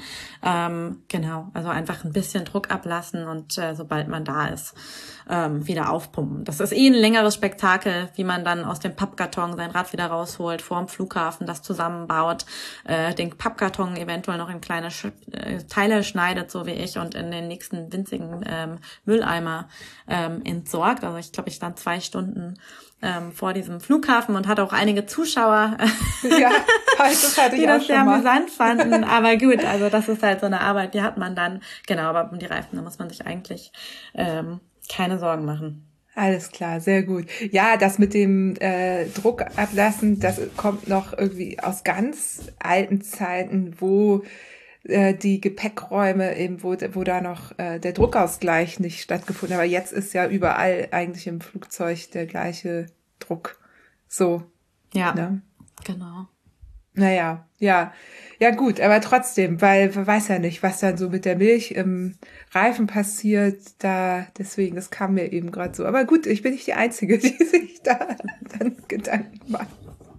Ja, ja, schön. Sag mal, und Isabel, was äh, steht für dich als nächstes an? Du hast ja jetzt gesagt, das war irgendwie eher so aus Spaß. Ähm, fährst du auch mal ein Rennen mit oder so? Ja, genau. Also da habe ich jetzt auch ein bisschen äh, die Kalender gewälzt ähm, weil ich würde sehr gerne, und ich hatte ja auch dieses Jahr das Glück, zum Beispiel dann in Verbindung äh, mit der Arbeit und meiner Präsenz sowieso vor Ort, das Dead and Cake einfach auch mitzufahren oder von Red Race das 96 Hours, wo ich gesagt habe, super, wir machen die Finishline-Betreuung, das heißt, ich muss einfach nur schneller fahren als alle anderen und dann funktioniert das auch. Ähm, da habe ich immer mal versucht, irgendwie so ein bisschen meine Events mit reinzuschummeln und auch mal mehr oder weniger so eine Art Rennen oder immerhin Challenge fahren zu können. Ähm, und jetzt habe ich halt äh, für nächstes Jahr mal geguckt, was gibt denn der Kalender her, was für mich so arbeitstechnisch noch eher die Off-Season ist, ähm, wo ich aber starten könnte. Und ähm, genau, da ist im Januar im Kalender jetzt das Race Around Rwanda. Ah, ähm, ja, was, schön. Ja, jetzt hoffentlich wieder stattfindet. Letztes Jahr ja einfach dann als Journey stattgefunden hat, weil das Rennformat mit den Corona-Beschränkungen eben nicht möglich war. Dieses Jahr ist jetzt natürlich auch noch, ähm, ja, bleibt, bleibt spannend, ähm, damit die Motivation nicht ganz fällt plane ich jetzt einfach mal weiter und äh, halte das bis äh, zur letzten Sekunde offen, ob das dann tatsächlich auch so stattfinden kann. Ähm, das steht für mich aber jetzt im Januar im Kalender und jetzt gerade nach der längeren Erkältungspause versuche ich da wieder fit zu werden und äh, habe jetzt einen kleinen zusätzlichen Motivationsschub äh, dafür bekommen, weil ähm, ich gemeinsam mit einem tollen neuen lokalen Partner hier mein Traumrad für dieses Rennen aufbaue und mich da sehr über diese Unterstützung freue. Ja, ich habe da auf Instagram neulich was gesehen. Ähm, äh, da habe ich Farbauswahlen gesehen und du warst in einer kleinen Rahmenbauschmiede. Dann, was hattest du damit aus? Also wird, lässt du dir einen Rahmen bauen oder was hast du vor? Genau, also das kam jetzt über Kontakte zusammen. Das ist ein ganz kleiner ähm, Rahmenbauer hier aus Frankfurt ähm, Krömer Frames.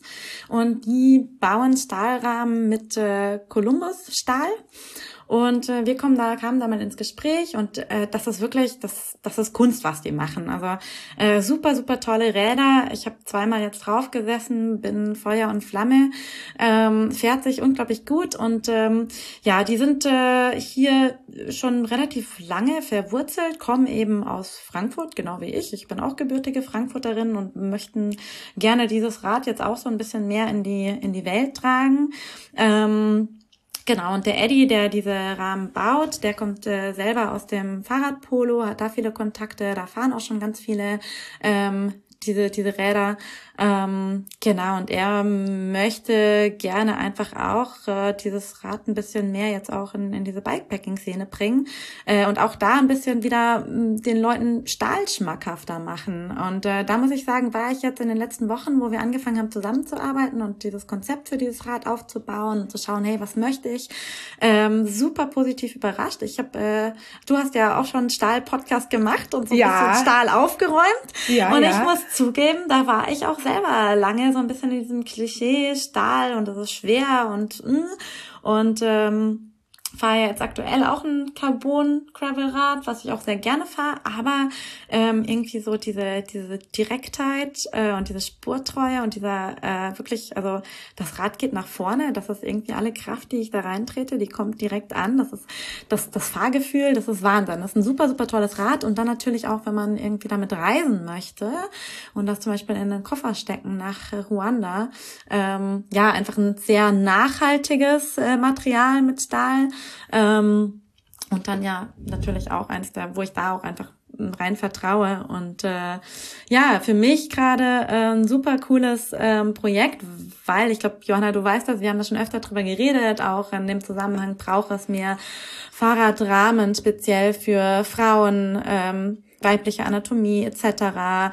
Braucht es einfach generell ähm, mehr Größen bei Rahmen. Und ich habe mich da schon immer ein bisschen schwer getan, auch das Rad zu finden, was mir gut, wirklich gut passt. Ich bin, bin relativ groß, ich habe aber einfach sehr lange Beine und dafür einen super kurzen Oberkörper und auch ganz kurze Arme und irgendwie sitze ich auf jedem Rad immer super gestreckt und dann bastel ich einfach den kürzesten Vorbau drauf, den ich finden kann und das verändert ja ein Rad auch einfach immer. Und ähm, jetzt waren wir gerade beim, beim Fitting ähm, haben da die Maße genommen und jetzt geht äh, das Rad gerade eben in äh, den Bau. Der Eddie sitzt jetzt dran und schneidet eben diese Rohre zurecht. Und äh, genau, das wird dann geschweißt und dann geht das in kürzester Zeit, wahrscheinlich nächste Woche schon zum Pulverer. Äh, ich kümmere mich fleißig um die Komponenten, was aktuell ja auch schwieriger ist. Und dann hoffen wir, dass da eben für Ruanda schon ein neues Rad da steht, was ich vorher noch ein bisschen jetzt im Januar einfahren kann. Und ich bin ähm, super gespannt darauf und äh, ja, freue mich einfach sehr über ähm, diese Unterstützung und auch diese, diese Zusammenarbeit. Also es macht super viel Spaß, da so involviert zu sein und sich bei einem Fahrrad auch mal so Fragen zu stellen. Da habe ich vorher nie drüber nachgedacht. Also wie sollen die Ausfallenden ausschauen etc. Das ist ja was, das kann man ja sonst gar nicht mitbestimmen. Wie genau ist diese Geometrie? Wie soll sich das Rad verhalten? Ähm, und äh, ja, jetzt, jetzt geht's langsam. Du hast die Farbpaletten gesehen. Äh, auch mhm. diese Frage ist noch offen. Ja. Natürlich die schwerste von allen. Ja, tatsächlich. ich, weiß, ich kann dir alle Komponenten aufzählen ich an meinem Traumrad haben ja. äh, will, will, aber glaub mal nicht, dass ich dir jetzt direkt eine Farbe nennen könnte. Ja, genau. Also Komponenten war jetzt natürlich in der aktuellen Situation auch ähm, äh, schwierig. Ja, also beim Traumset hat man kann, ne? natürlich, ne? ne? Aber ich hatte ja. jetzt Glück und habe über Kontakte und äh, Unterstützung, freundliche Unterstützung aus der Schweiz, ähm, genau über ähm, einen Bekannten ähm, ja, super. eine Sowas Gruppe bekommen. Ähm, muss man jetzt auch nutzen. Können. Genau, da freue ich mich jetzt drauf. Sonst das war echt, ja. da hatte ich echt äh, meisten Bammel, dass äh, der Rahmen steht und nichts drankommt. Ja, ähm, zu Recht. Ja. ja. Also wirklich, das ist wirklich, die Lage ist schwierig. Also es ist wirklich. Total. Ja. ja, genau. Das Rad wird jetzt, also geht äh, das, äh, der der Rahmen selber geht zum Pulverer, die Gabel, die wird dann lackiert, ähm, weil die Gabel eben aus Carbon ist. Das heißt, die kann man nicht pulvern. Der, der Rahmen, der geht zum Pulverer, weil Stahl eben metallisch. Ähm, genau, und äh, ja, da steht jetzt das ganze Design auch raus. Also der Rahmen wird dann einfach Unifarben und äh, für, für die Gabel ist aber kompletter kreativer Spielraum da und äh, das ist gar nicht so leicht, das so schnell jetzt ähm, ja, auch äh, sich da Voll kreativ gut. drauf einzulassen. Aber macht super, super viel Spaß und ich freue mich sehr, äh, auf dem Rad dann in Ruanda an, an den Start gehen zu können. Ja, und äh, kann das äh, total empfehlen, sich wirklich mal irgendwie auch, wenn man gerade jemand ist, der eben mit diesen Standardmaßen ähm, Rad nicht äh, so klarkommt, sich da mehr mit Maßrahmen auseinanderzusetzen und sich das anzuschauen und auch Stahl als Material super, super cool. Und jetzt gerade hier auch so lokal, also der Pulverer, der sitzt hier in Using im Taunus, äh, das Rad wird hier zusammengebaut, direkt um die Ecke, das ist gefühlt drei Straßen weiter und ähm, das ist schon cool, irgendwie so eine enge Zusammenarbeit da zu haben. Total. Ich meine, du hast es ja schon angedeutet, ich mache ja mit der VSR Fahrradmanufaktur was ähnliches. Ich passe tatsächlich auf eine Standardgeometrie ganz gut. Und äh, weil du vorhin sagtest, frauenspezifisch, ich bin tatsächlich nicht der Meinung, dass es frauenspezifisch, sondern eher menschenspezifisch genau. geben ja. muss. Aber ich weiß ja selbst, wir haben uns da ja lange drüber äh, auseinandergesetzt. Ja. Und das war ja wirklich schwierig für dich. Und genau dann ergibt es Sinn sich einfach mal über eine Custom-Geometrie mit einem Bikefitting vorher, ne, die arbeiten ja meistens mit Bikefittern zusammen, wo sie dann direkt die Maße übertragen können. Ähm, das macht Quirk Cycles so aus, aus London. Das machen eigentlich Hagen Wechsel hier, der für Suicycle die, die Rahmen macht, ähm, die Maßrahmen. Genau, das ist schon eine tolle Sache. Ist natürlich auch, wenn man jetzt nicht ausgerechnet irgendwie den als Glück hat, äh, das als Partner, jemanden äh, solchen als Partner zu haben, ist natürlich keine ganz günstige Geschichte. Aber ich denke immer, wenn man dann einmal das perfekte Rad hat, da braucht man eigentlich auch gar nicht viel mehr. So. Genau. Und das ist ja. es eben. Ja, also, und da also hat man eben auch den gestalterischen Spielraum, ne? Also ich setze das, mhm. leg das jetzt aus für eine, erstmal kommt eine Einfachkurbel dran, habe aber eben auch mit dem Eddie besprochen, wir legen das so auf, dass ich eben die Möglichkeit beibehalte, auf zweifach nachzurüsten etc. Ähm, da kann man ja auch einfach äh, die Überlegung reinstecken, dass das dann halt letztendlich einfach ein Rad für die Ewigkeit braucht. Stahl hat man natürlich den Vorteil, das kann man auch theoretisch alles immer die Farbe runter und neu lackieren, wenn es einem irgendwann nicht äh, mehr gefällt, aber es ist halt auch ein nachhaltiges Konzept und äh, genau, dann lohnt sich dann ähm, eventuell eben auch, dass diese Investition, wenn man da auch dann wirklich das rausbekommt, äh, mit dem man glücklich ist. Ja. Ja, also definitiv, ne? Ich meine, wie oft bin ich hier ähm, irgendwie im Metronom unterwegs, weil man irgendwie eine Tour fährt und dann irgendwie wieder zurückfährt mit dem Metronom oder so. Und dann, also oder einem normalen Zug, ne, hier in Hamburg haben wir Metronome, oder, und dann steht da das Rad und dann hast du jedes Mal solche Angst, wenn du irgendwie ein Carbonrad hast, weil da muss nur ein Mensch sein Rad falsch gegenlehnen und schon ja. ist es kaputt. Also ist wirklich der Rahmen kaputt. So beim Fahren selber passiert auch bei Carbon ja nicht so schnell was. Ne? Bei Carbon ist eher so scharfe Kante, wenn es dir unglücklich umfällt und so. Und bei Stahl, das kannst du im Zweifel einfach reparieren. Geht natürlich bei Carbon auch, aber ja, wenn eben Gewicht nicht die aller größte, oberste Priorität ist. Und du hast ja eben gesagt, Columbus Rohrsatz. Ich habe da auch einen sehr leichten Rohrsatz. Also mein Rad kommt auf 8,5 Kilo. Ja, das ist doch Wahnsinn. Ne? Ja. Meins wahrscheinlich auch am Ende. Und das ist ja. dann ja genau das gleiche wie jetzt mein ähm, Carbonrad. Also das ist echt irgendwie so ein Mythos, den man mal aufräumen muss, dass Stahl schwer ist. Ähm, das ist, sind ja keine, keine hier Wasserleitungsrohre, die, auf denen du genau, unterwegs bist. Bei uns ne? nicht, bei ja. anderen schon. Es gibt ja Lastenradanbieter, die die bewusst wählen, weil das eben, weil diese Wasserrohre, ich hab's wirklich Wasserrohre, Heizungsrohre sagen Heizungsrohre, sie immer. genau. Weil das krass, weil diese Rohre einfach so verfügbar sind, dass die sagen, wir nehmen das, was hier immer verfügbar ist, das ist für uns noch nachhaltiger sozusagen. Ne? Ja. Aber bei einem Lastenrad Stimmt. kommst du halt irgendwann wirklich nicht mehr drauf an und es ist eben, ne, da. Da ist auch mehr Last drauf natürlich entsprechend, klar. Genau. Das, da geht Stabilität natürlich noch mal ja. mehr vor, ja. Ja, Genau. Ich, ich meine, du, also ja. ich, ich hoffe, ich äh, erzähle jetzt hier nichts Falsches. Ich meine, dass das Muli Cycles macht und dass sie das bewusst machen. Die fertigen ja auch komplett ah. in Deutschland. Genau. Ganz spannend was die, was die machen. Genau, das ist ja auch eine bewusste Entscheidung, aber so ist es eben, ähm, na, eine andere Person braucht dann doch das leichte Lastenrad, weil sie das in den ersten Stock hochtragen muss oder so. Ne? Ja. Aber wenn du eben eh eine Garage oder irgendwie so einen Keller hast, in den du das einfach über eine Rampe reinschiebst, dann sind dir die Kilos, die da nochmal draufkommen, auch egal. So, und beim Fahren selber, zumindest hier im Norden, ist es eh egal weil wir keine Berge haben. ne? Also da, wenn es rollt, dann rollt es. Ähm, genau. Viele haben ja jetzt auch einen E-Antrieb, das dann genau. eh. Aber total spannend. Oh, das, ähm, das werde ich jetzt aber verfolgen, was du da am Ende äh, für ein Rad hast. Ich drücke die Daumen, dass das alles klappt bis zum ja, Race Around Rwanda. Ja. Danke. Da gibt's dann sicherlich auch wieder eine Collection oder äh, irgendeine Form der Berichterstattung. Genau. Ähm, ja. Aber ich bin gespannt. Jetzt muss erstmal alles glatt gehen bis dahin. Und ähm, ja, die Vorbereitung läuft. Ja, super gut. Toll. Ja, und ähm, jetzt kommen wir auch schon zum zweiten Teil unseres äh, heutigen Podcastes. Ne? Jetzt haben wir ja über deine Tour äh, gesprochen und einige Sachen, einige Tipps hast du auch schon gegeben.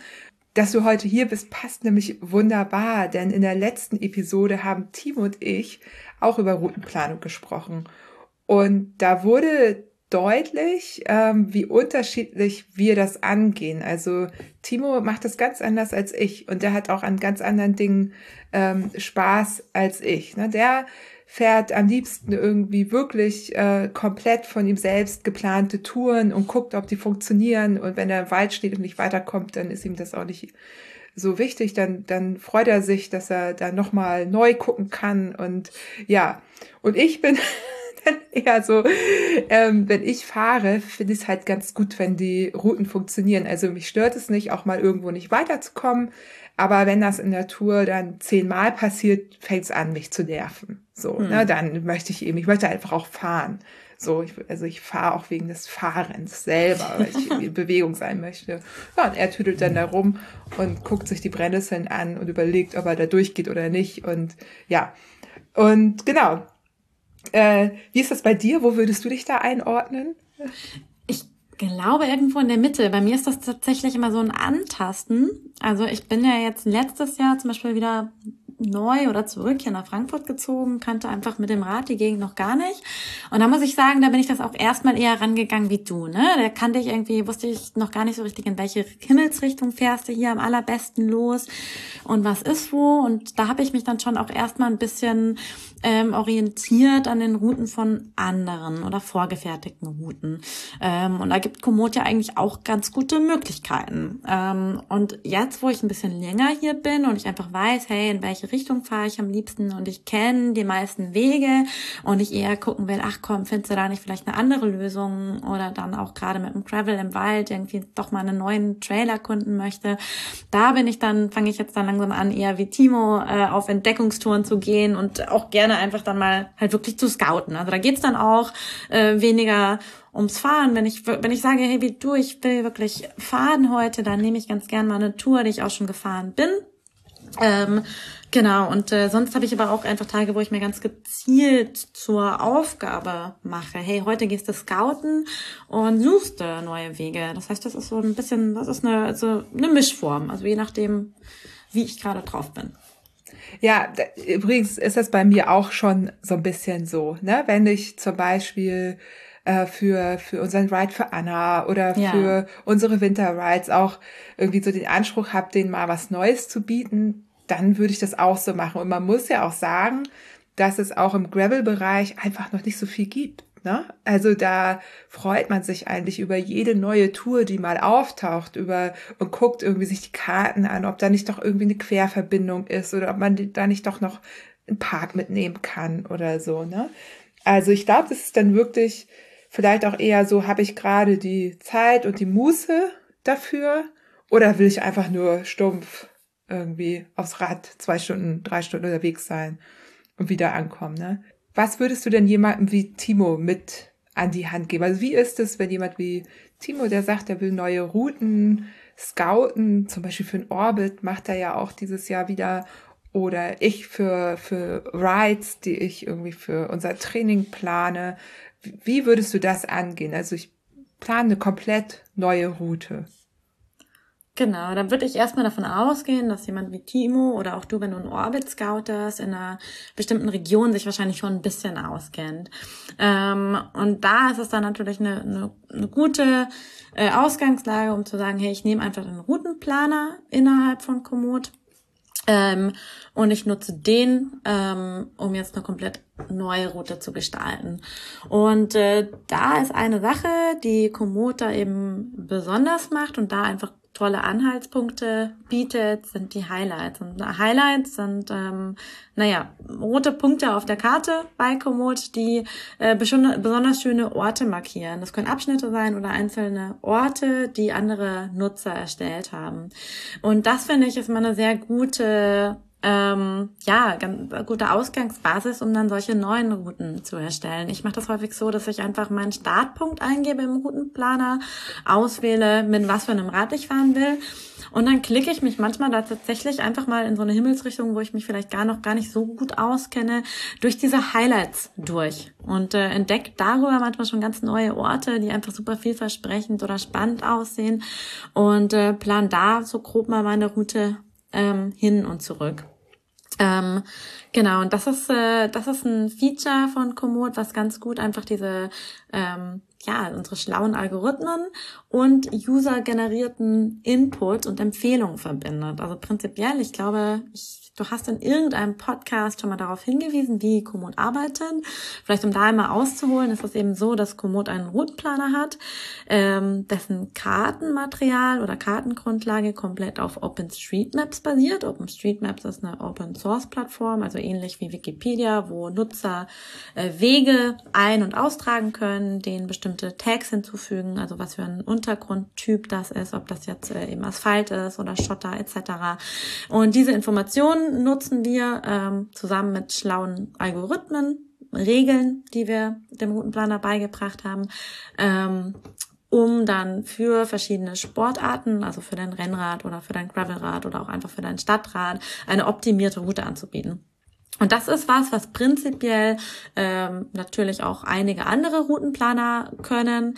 Ähm, ganz einfache Routenplaner eben ohne dabei in Betracht zu ziehen, auf welchem Fahrrad du genau unterwegs bist. Wir haben halt einfach dafür verschiedene Algorithmen entwickelt, die eben in Betracht ziehen, okay, bist du auf einem Rennrad unterwegs und äh, möchtest dann in erster Linie natürlich auf asphaltierten Wegen fahren, auch mal größere Straßen etc. oder eben auf dem Gravel. Ähm, genau. Dann gibt's natürlich auch andere Routenplaner, die das dann eben auch können, also die, die, die Sportart oder eben den Fahrradtyp zum Beispiel zu berücksichtigen. Was Komoot dann eben außerdem noch macht, ist, wenn du eine Route dann planst, einfach um dir die schönste Route zu empfehlen, dann auch in Betracht zu ziehen, auf welcher Route sind denn die meisten und die am bestbewertesten Highlights von anderen Nutzern. Und das hilft dir halt einfach schon, wenn du ganz neue Routen planst und neue Routen ähm, entdeckst, dann am Ende eben auch den schönsten Weg vorgeschlagen zu bekommen. Und da orientiere ich mich ganz gerne dran, so ein bisschen an den Highlights, ähm, dann an der vorgeschlagenen Route. Und dann gehe ich oft einfach so ein bisschen ins Feintuning. Und da hast du verschiedene Möglichkeiten. Also einmal unter zwischen den verschiedenen Ka Kartengrundlagen ähm, zu wechseln, ähm, von dieser äh, Satelliten, also von der normalen Karte dann ähm, auch in eine, ja, in eine Satellitenkarte zu wechseln, da ein bisschen rein zu zoomen, dir zum Beispiel anzuschauen, äh, wie ein Untergrund an einer bestimmten Stelle ausschaut, etc. Ähm, das kann unglaublich nützlich sein. Dann gibt's auf Komoot auch importiert von OpenStreetMaps ähm, Point of Interest, also interessante Orte, die ich über die Suchleiste mir anzeigen lassen kann. Also wenn ich sage, hey, ich möchte eine neue Route planen und es soll ein cooler Coffee Ride werden und ich will, dass unterwegs ein Café ist, dann kann ich mir mit diesen POIs, die ich einfach anklicken kann, auch anzeigen lassen, wo sind denn unterwegs ähm, Cafés äh, oder im Restaurants oder wo sind unterwegs Geschäfte oder auch äh, wenn es dann ein anderes Projekt ist, wo habe ich vielleicht Hotels unterwegs. Ähm, und auch das kann ich dann eben einbeziehen in meine meine Routenwahl. Dann gibt's ein ganz äh, ganz tolles neues äh, Feature ähm, in einigen anderen Märkten in, in Deutschland äh, leider nicht ähm, oder noch nicht. Google Street View. Das war ein Wunsch, ja. der immer häufiger kam. Ja. Es ist tatsächlich leider einfach so, dass in Deutschland äh, Google Street View gar nicht so gut funktioniert, weil wir hier natürlich Datenschutz Deutschland in ganz vielen Stra Straßen Google Street View einfach gar nicht verfügbar ist, ähm, weil das halt alles rausgeschwärzt ist oder unkenntlich. Das heißt, das bietet hier leider einfach gar nicht so den Mehrwert. Wir haben damit rumgespielt, aber es ist dann tatsächlich an den meisten Orten, wo man dieses Männchen eben hinzieht, ähm, kriegt man da gar keine Daten, weil es kein Street View okay. gibt. In anderen Ländern gibt es fast überall Street View und da entweder das wird jetzt gerade noch implementiert oder es ist schon draußen. Ich bin mir gerade gar nicht sicher. Ähm, Genau, aber das ist super cool natürlich. Zusätzlich das, das zu der Satellitenkarte. draußen. Ja. Ich habe schon die E-Mail bekommen. Ah ja, genau. okay, dann ist sie sogar schon rausgegangen. Wollte ich auch fragen, warum nicht in Deutschland? Dann habe ich ja. aber gedacht, okay, im Wald ist das Google Auto eh nicht unterwegs gewesen. Im, genau, im Wald dann eh nicht. Das heißt, zum ja. Traveln äh, fehlen da leider die Grundlagen, da fehlen die Daten sowieso und dann in den selbst in den Städten. Ich habe da, ich hatte das äh, die Freude und durfte es ausprobieren und beziehungsweise die Freude, ne, also bei meinem meinem Ausprobieren ausprobieren mit dem Kollegen. Äh, fast überall, wo ich in Deutschland halt dieses Männchen hingezogen habe, war dann einfach, nee, Brot geht nicht, ähm, weil da einfach gar kein Street View für ja, Alles ähm, klar. verfügbar ist. Okay. Aber, ja, also, aber genau. in anderen Ländern kann man sich ja dann durchaus auch mal gucken, angucken, wie befahren die Straßen sind. sind ne? Das haben wir ja damals tatsächlich über den Satellitenview nur rausgefunden. Genau, Zum das habe Beispiel ich auch in- schon versucht, ja. In ja. Tschechien, wenn du dann einfach siehst, du zoomst da rein und da ist einfach ein Lastwagen nach dem anderen auf diesem Bild, dann weißt du, da ist viel los. Und so Ja. kann man sich die Straße angucken. Und dafür mussten wir aber natürlich immer eine andere Karte damals wechseln, jetzt ja auch nicht mehr. Ne? Aber ähm, genau, Street View ist dann natürlich wahrscheinlich noch, noch genauer. Ja, dann. genau. Das ist natürlich, das ist schon cool. Ja. Ja. Und dann hat man natürlich gleichzeitig auch die Möglichkeit, mit ähm, Komoot Premium dann zwischen noch mehr Karten äh, zu wechseln, sich zum Beispiel auch eine Mountainbike-spezifische äh, Karte anzeigen zu lassen, wo man einfach schon Trails verzeichnet hat. Das äh, ist, äh, wenn man neue Wege scouten will, zum Beispiel auch ganz praktisch, dann einfach als Ja. zusätzliches Kartenmaterial. Aber das wäre so die Herangehensweise, wenn ich mich einfach schon auskenne, jetzt wirklich einfach neue Wege erkunden will. Ähm, da, da arbeite ich, da spiele ich viel mit den Highlights von anderen Nutzern, orientiere mich da so ein bisschen ähm, und versuche halt viel auch über das Kartenmaterial mir dann genaueren Blick zu verschaffen. Ja. Also ich fasse das jetzt nochmal zusammen, weil ähnlich mache ich es ja auch. Also ich gehe in die Karte rein, ich sage Tour Plan oder Tour Neu. Nee, Tourplan ist es dann ja, ne? Tour Neuplan wäre von einer anderen Tour.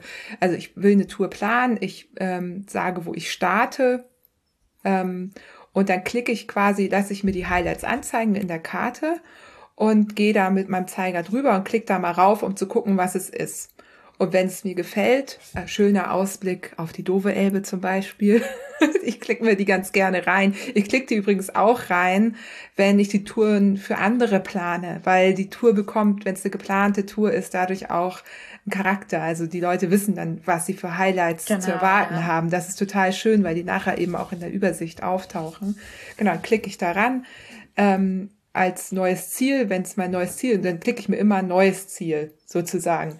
Wenn ich aber schon weiß, ich fahre hier los und mein Ziel ist an einem anderen Ort und ich habe da schon eine Verbindung äh, und da ist schon eine Tour, ich will die nur anpassen, dann gehe ich auf das Highlight und mache das Häkchen bei zur Tour hinzufügen.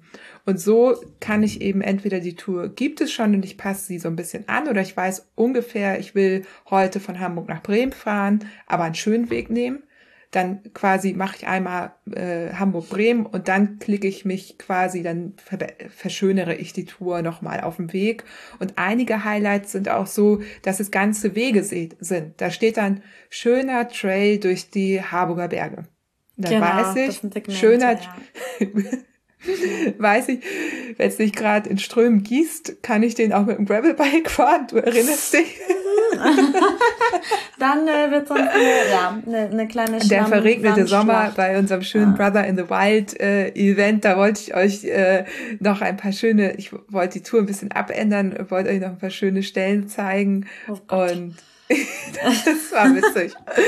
ähm, genau. Und außerdem, ich meine, da hat's ja auch Tage durchgeregnet und dann ist natürlich irgendwann ein Trail. Also wir haben letztendlich dann einen Teil hochgeschoben. Das war völlig in Ordnung, ne? Aber ähm, eben auch da, ne? Denkt dran, das sind, äh, die sind immer Jahreszeiten abhängig. Das ist Ja. übrigens jedes Gauters Herzgebreche so. Wenn die Leute man, schimpfen über Routen. ja, oder man plant ja. was im Frühjahr Ja. und da wird die im Sommer nachgefahren. Ja, da ist dann halt äh, Sachen gewachsen. Ja. So, ja, also das immer im Hinterkopf behalten, wenn, wenn ihr je, von jemandem, auch wenn ihr eine Tour irgendwo nachfahrt, ähm, gucken, wann die gescoutet wurde, weil gerade so die Trails, die, die kleineren Wege, im Winter können die komplett frei sein oder andersrum, ne, im Sommer ideal zu fahren und im Winter halt äh, matschig, zu schlammig, kommt man da Genau, nicht ja. durch, genau. Ja, also das dann ein kleiner Weg halt ein, ein kleiner Bach, ne?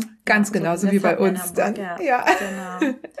Ja, aber total cool. Also genau so, ne, und wenn man eben scoutet, eine neue Tour plant, eben davon ausgehen, dass auch mal eben vielleicht, also man kennt ja die Wege nicht. Und gerade wenn man Offroad unterwegs ist, kann da immer mal ein Baum liegen oder so. Und oder ist es so, dass da irgendwie ja, es gibt ja auch so Fälle, dass, dass das aus Versehen äh, Privatweg drin gelandet ist, weil das auf OpenStreetMaps nicht richtig hinterlegt wurde, dann könnt ihr das auch selber tatsächlich verändern, euch markieren und bei OpenStreetMaps ändern. Ähm, aber rechnet immer damit, dass es vielleicht mal nicht ganz smooth läuft, dass ihr ein bisschen Puffer immer habt. Und das geht ja auch. Man kann ja auch losfahren und wenn man genug hat, dann navigiert man sich nach Hause, plant sich seine Tour kurz über Komoot um, wieder nach Hause. So. Oh, Noch ein Tipp genau. wäre da tatsächlich, ähm, gerade beim Exploren, wir gehen jetzt davon aus, dass man sich dann in der Gegend auch nicht so auskennt, die, die äh, Tour immer für die Offline-Navigation runterzuladen, weil man hat nicht immer überall Empfang. Tatsächlich auch hier in den Harburger Bergen nicht überall oder in der Lüneburger Heide. Und ähm, dort kann man dann also nicht äh, umplanen, weil für, um die, um Komoot zu benutzen, braucht man ja eine Verbindung. Man kann aber eben die Karte, wenn man sie runtergeladen hat, kann man ja die Wege einfach so nachfahren, ohne da direkt umzuplanen. Genau, wenn man die entsprechende Region eben freigeschaltet hat, obwohl ich glaube, die meisten deiner Hörerinnen das haben. Ja. Ähm, genau. Stimmt, da. genau, das ist es. Ne? Komoot ist im Grunde erstmal kostenfrei ähm, zu planen und so weiter. Allerdings ähm, ja, nicht, also in der eigenen Region, wie viel, es gibt ja immer eine Region am Anfang dazu, ne? Oder eine hat man dann. Oder genau, nicht, oder wenn man sich anmeldet, dann kriegt man eine Region geschenkt und was man damit machen kann, also einem, erstmal ist die Nutzung von Komoot eben kostenfrei. Ich kann online eben alles planen und ich kann auch online auf meinem Handy innerhalb der Komoot-App navigieren, solange ich eben online bin. Das, das kann ich komplett kostenfrei. Sobald ich dann aber eben Routen offline speichern möchte oder sie runterladen ah. von meinem GPX-Gerät oder ja. die Sprachnavigation eben nutzen möchte, ähm, dann brauche ich eben die entsprechende Region ähm, oder eben auch das, das komplette Weltpaket. Da gibt's Abstufungen, also einmal eine, eine Region zum Ausprobieren, die bekommt man kostenfrei, wenn man sich anmeldet. Das kann zum Beispiel dann nur Hamburg sein ähm, als Stadt und äh, dann, genau, dann gibt's äh, ein etwas größeres Paket, eher so für die, die gerne daheim oder ein bisschen dann auch im Umland unterwegs sind, eine Region Bünde, das ist das nächstgrößere, das ist dann einfach Hamburg und Umland sozusagen. Das ist einfach ein etwas größeres äh, ja, Gebiet. Ähm, und dann gibt's als nächstes einfach schon die, die Weltkarte, die man, womit man dann eben komplett alle Karten weltweit freischaltet für einen einmaligen Betrag von 30 Euro. Genau, ja, und damit das kann man überall damals gemacht. Das ist bei ja. mir jetzt alles schon richtig lange her, weil ich ja Komoot schon so lange nutze. Aber ich habe genau erstmal über die, ich hatte erstmal irgendwie so ein, zwei Regionen, dann hat mich das aber genervt, weil ich dann natürlich irgendwo anders noch in Deutschland unterwegs war. Ähm, und dann habe ich mir dieses Weltpaket gekauft und also für, ich weiß nicht, 30, damals irgendwie so 27 Euro. Also kann man sich äh, durchaus äh, leisten. Ja, genau. Also auch für, für einmal und ähm, ab und zu gibt's ein Angebot für 20, muss man einfach die Augen aufmachen. Ja, genau. Aber die meisten, ich glaube, die meisten deiner Hörerinnen haben das wahrscheinlich auch schon ähm, und können dann entsprechend eben auch, ja, wie du sagst, Offline-Karten sind immer praktisch. Gerade beim Graveln, wenn man mal im Wald steht und da hat man keinen Empfang, ähm, dann kann das schon hilfreich sein, wenn man zum ja. Beispiel sonst auch auf, gerade auf seinem, wenn man mit einem Wahoo fährt und da ja sonst auch nur rein und rauszoomen, aber auch nirgendwo anders genauer reinzoomen kann, als da, wo man gerade ist da ist, äh, kann einem das schon sehr helfen, wenn man einfach dann in seiner Komoot-Karte sich nochmal ein bisschen umschauen ja. kann. Ja. Mache ich übrigens relativ häufig dann auch, also gerade beim Scouten, auch beim Orbit-Scouten, ne, weil wir wissen dann oft nicht, wie, wie schnell kommen wir voran. Kann man ja im Gravel-Bereich eh immer schwer vorhersagen, weil ja nie weißt, wie, wie äh, die Wege nun wirklich beschaffen sind ob du irgendwie mit 15 kmh oder mit 25 kmh da lang fährst. Und dann finde ich es immer gut, diesen, ja, einfach zu sagen, okay, so, so weit sind wir heute gekommen. Wir saßen jetzt drei Stunden auf dem Rad und jetzt navigieren wir uns einfach über eine normale Asphaltstraße zurück. So, so machen wir das oft beim Orbit Scouten oder bei ah, anderen okay. Straßen. Ja, weil ja. da bist du ja immer schnell dann. Ne? Ja, das, das heißt, wir kommen bis zu einem bestimmten Punkt und wenn das noch äh, einigermaßen nah an Hamburg ist, fahren wir dann halt unsere normalen Routenstrecken äh, zurück oder wir steigen dann irgendwo in die Bahn navigieren uns dahin. Ne? Ja, wenn ich mich recht erinnere, dann habe ich das gar nicht beim ersten Orbit Scouten, sondern beim ersten Orbit Fahrversuch so gemacht. Da war das Wetter nämlich auch eine Katastrophe. Da habe ich auch irgendwann zwischendrin gesagt, so, jetzt gib mir die Straße und ab zu Hause. Ja. Hause. ja. ja, das ist, ne, vergisst man immer, wenn man irgendwo im Wald steht. Also zumindest hier, wo, das sind wir ja alle immer noch recht nah an der Zivilisation. Im Zweifel einfach Straße zurück Eben, genau. Irgendwie heim kommt man immer und das ja. ist meistens gar nicht so weit weg. Und da hat man natürlich super viel Flexibilität, dann ja. auch einfach spontan noch umzuplanen, ja. Dann kommen wir jetzt zum nächsten Punkt, ähm, eine Route nachfahren, die es schon gibt. Also ihr guckt in der HörerInnen-Collection der wundersamen Fahrradwelt und seht, da sind ganz tolle gescoutete Routen von HörerInnen äh, in ganz Deutschland und darüber hinaus, habe ich gesehen, ähm, und wollt die nachfahren. Was mache ich da am besten, Isabel? Ja, wie also, gehe ich da vor? Genau, erstmal kann man da vielleicht noch einen Schritt zurück. Also wenn ich jetzt noch gar keine Ahnung habe, ähm, was es auch gibt in der Region. Ne? Dann habe ich da, Stimmt. dann ist das eine ganz tolle Idee. Ja. Ähm, dazu muss ich natürlich schon wissen, da gibt's Johanna und die hat da so eine Kollektion erstellt und die Touren kann ich nachfahren. Das ist natürlich super. Als allererstes kann ich aber auch einfach auf Komoot gehen und dann kann ich über die Entdeckenseite ähm, Touren finden in meiner Umgebung, aber eben auch ganz woanders. Ähm, kann auch da eben auswählen, ich will Gravelrad fahren, ich möchte das eben in Hamburg tun, kann dann auch noch die, die die Dauer einstellen, wie lange ich unterwegs sein will. Und dann kann ich mir einfach Touren vorschlagen lassen. Ähm, die sind einfach, das sind Smart Tours nennen wir die, also schlaue Touren. Die sind erstellt von unseren schlauen Algorithmen. Und das kann man sich jetzt so ein bisschen vorstellen wie eine Heatmap. Diese Algorithmen, die schauen, okay, super, ähm, was sind denn die Wege, die am häufigsten geplant werden? Was sind die häufigst gewählten Wege? Und das verbinden sie aber zusätzlich dann noch mit ähm, den Highlights. Also eine Kombination aus das äh, Ameisenprinzip, wo gehen die meisten lang, plus, ach guck mal hier, auf dem Weg sind die meisten gut bewerteten Highlights und fügen das dann alles eben zusammen zu Touren, die jetzt auch noch der Dauer, die du angegeben hast, ähm, im entsprechen. Das ist so das Allerleichteste, wenn ich ganz neu bin, wenn ich nicht weiß, wo ich hin will, äh, wenn ich jetzt auch noch keine anderen Leute kenne, wie eine Johanna, die unglaublich schöne Touren hat in der Region, äh, die ich einfach nachfahren kann, oder ich eben jetzt auch der Johanna hier zuhöre, aber von wo ganz anders komme und nicht weiß, äh, ob es in meiner Region jemanden gibt, der eine ähnlich tolle Kollektion erstellt hat, oder ob in dieser Hörerkollektion eben eine Route in meiner Region drinne ist, äh, dann wäre das das Allereinfachste. Und dann kann ich einfach bei diesen Touren entweder ganz easy auf Speichern drücken oder dann auch nochmal diese Tour mir anschauen, sagen, okay, super, das gefällt mir und dann einfach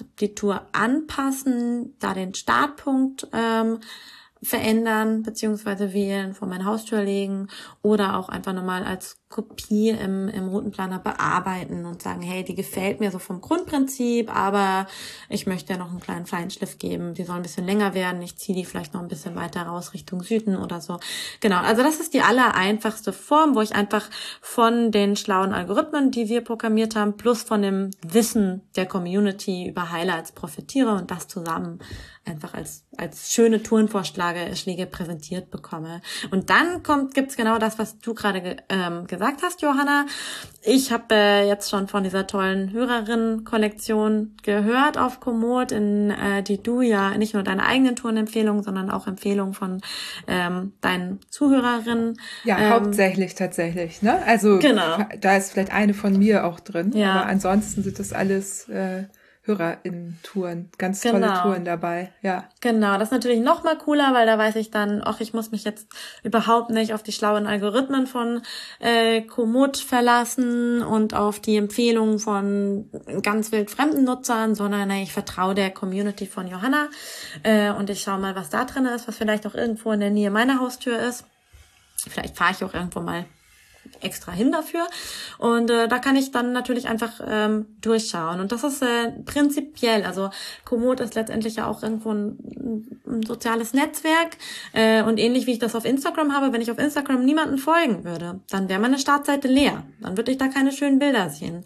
Und genauso ist es bei Komoot. Wenn ich mehr Leuten folge auf Komoot, dann äh, habe ich auch wie so einen Feed, wie ich es bei Instagram auch habe. Da kann ich mich durchscrollen und da sehe ich dann die ganzen Aktivitäten meiner ähm, Freundin und ähm, kann dann auch da eben aus, also mir schöne Routen raussuchen, sehen, hey, super, ähm, die Johanna war jetzt äh, in meiner Gegend unterwegs und das sieht echt toll aus, das sind schöne Bilder ähm, und kann diese Tour dann eben auch speichern, um sie nachzufahren. Und das ist äh, ja genau, sobald man einfach ein paar Leute in seiner Region kennt, ähm, die vielleicht nach ihrem Komoot-Profil fragt, denen dann noch folgt, dann füllt sich das und das ist einfach eine leichte Form, dann auch zu sagen, ich, ich speichere deren Tour ab, um die nachzufahren und habe dann eben auf Komoot aber auch gleich alle Informationen dazu. Also wie, wie viel Höhenmeter sind da drin, wie ist das Höhenprofil, wie sind die Untergrundtypen, auf welchem Abschnitt der Tour. Also leichter, als wenn ich mir jetzt von anderen Plattformen, wo ich sehe, was meine Freunde für Touren gefahren haben, einfach ein GPX-File ziehe, habe ich einfach direkt auch Informationen zu dieser Tour.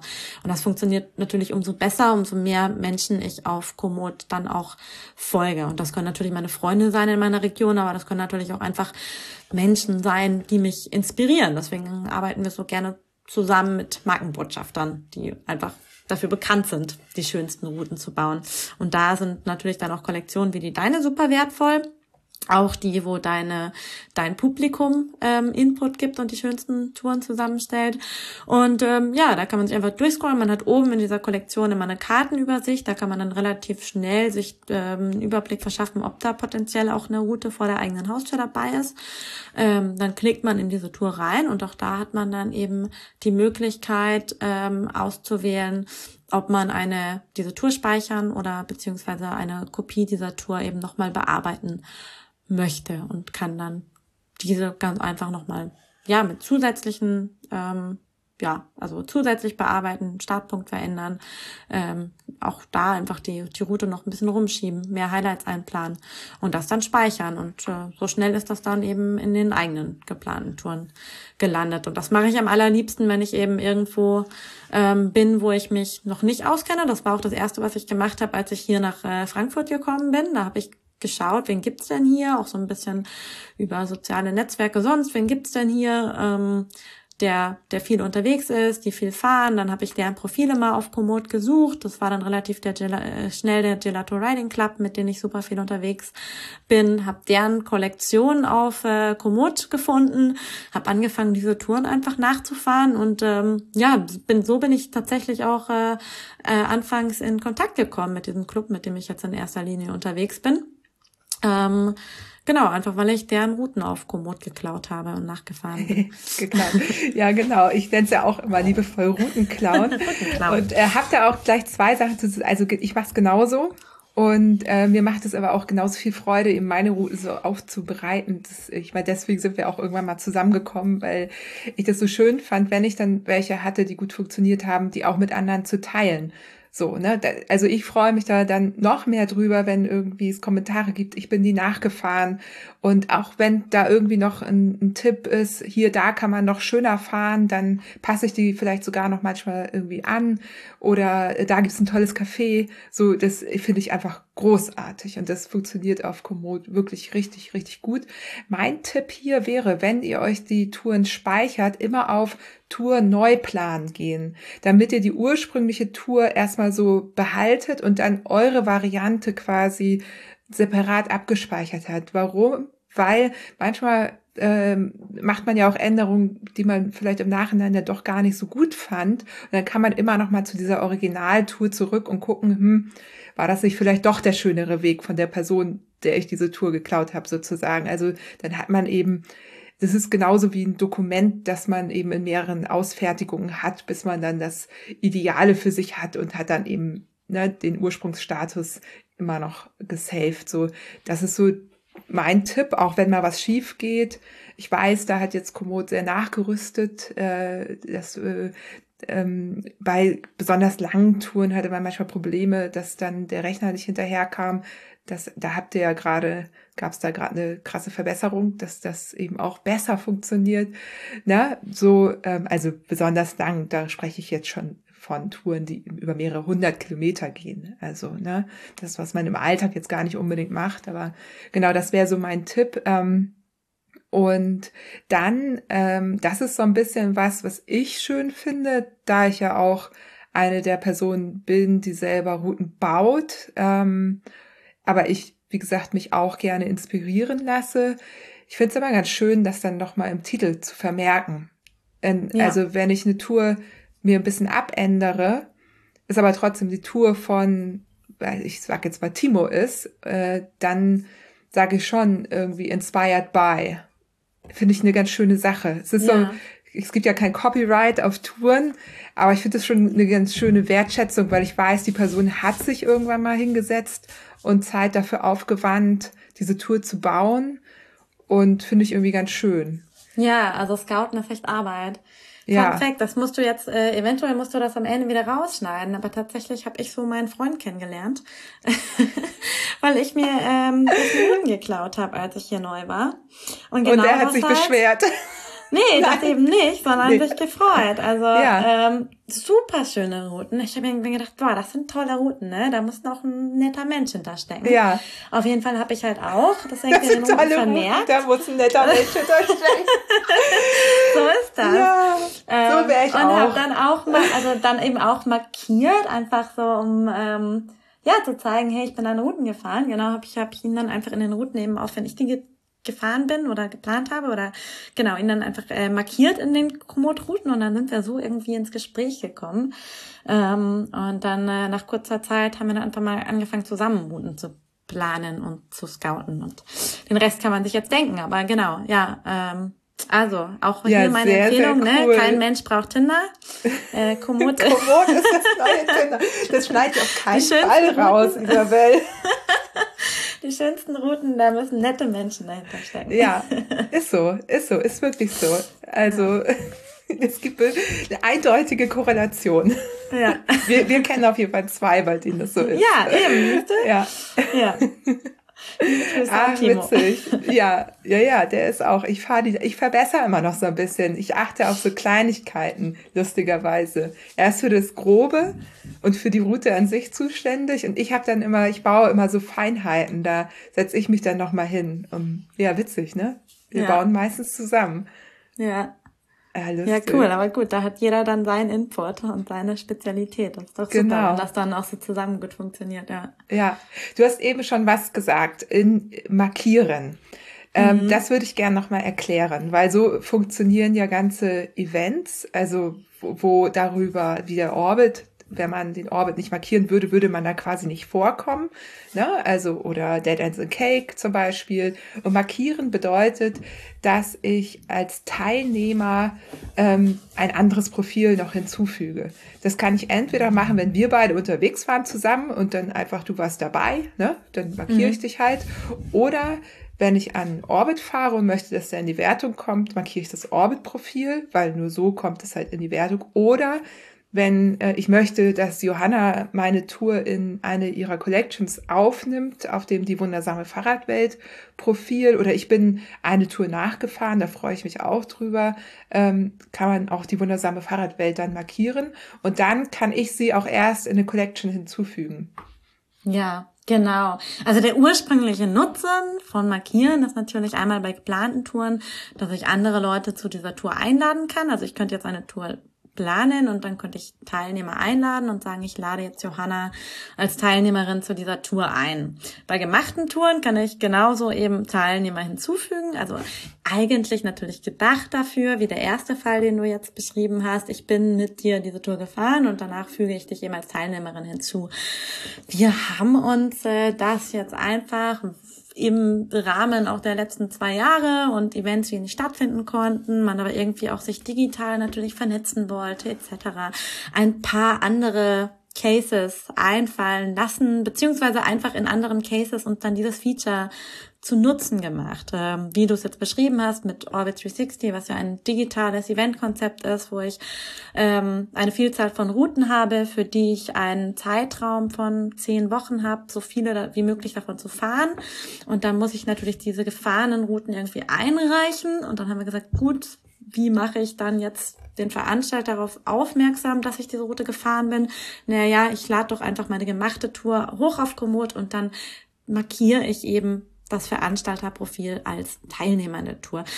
ist ein, ist ein Workaround, hat mit Orbit jetzt bisher unglaublich gut funktioniert, auch wenn da natürlich noch ein bisschen manuelle Arbeit hinten dran hängen, weil natürlich ähm, diese Touren dann einfach händisch zu den Kollektionen hinzugefügt ähm, werden, so wie du das auch machst, wenn dich äh, Fahrerinnen oder Zuhörerinnen in Touren, in ihren Hörertouren markieren, ähm, dann fügst du dir auch selbstständig eine Collection hinzu. Das ist, äh, ist natürlich was, wo wir den eigentlichen Zweck ein bisschen verfremdet haben, äh, was sich aber für genau solche Dinge, um sich auch jetzt einfach gerade in aktuellen Zeiten irgendwie dann einfach digital mehr zu vernetzen, ähm, Routen miteinander auszutauschen etc. als äh, sehr nützlich erwiesen hat und ähm, ja, wo jetzt zum Beispiel unglaublich schöne Kollektionen auch bei rumgekommen sind wie die deine, wo man dann einfach wirklich einen Austausch auch hat über über die Routen, die man miteinander teilt.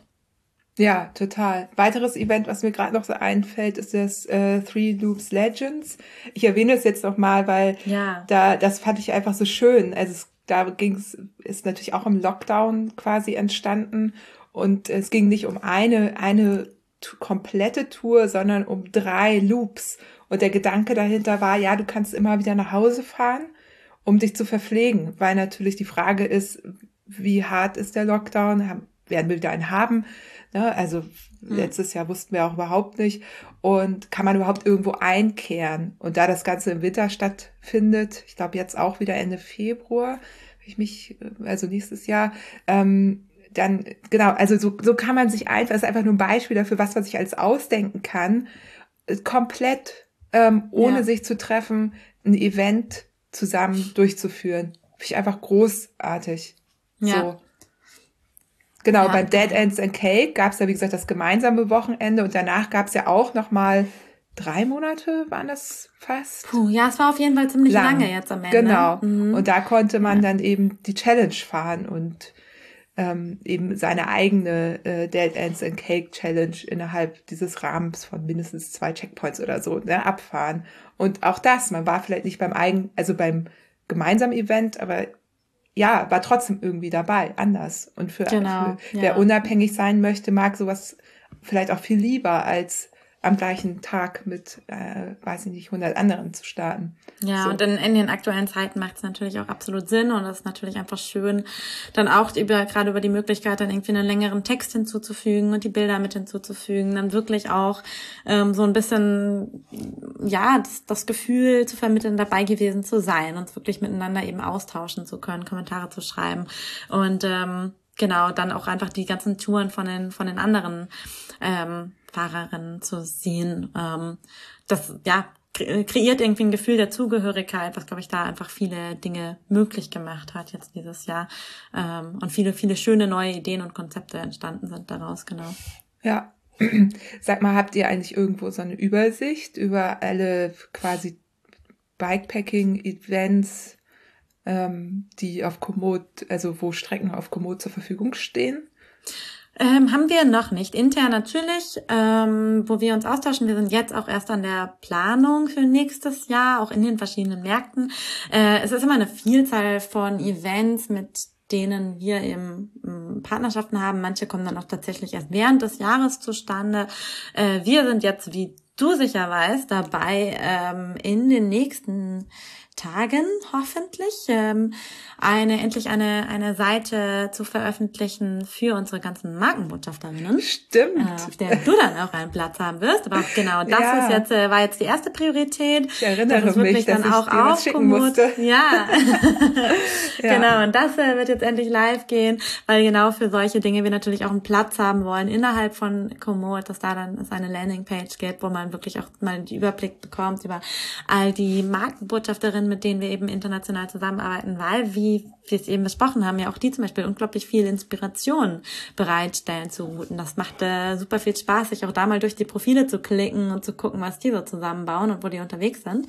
Ähm, genau, das war jetzt die erste Priorität und ähm, ja, dann, dann kommt eventuell das, das Events-Thema. Das äh, ist jetzt noch nicht in konkreter Planung, weil jetzt erstmal der Fokus auf äh, diese Ambassador-Seite war. Ja, okay. Mhm.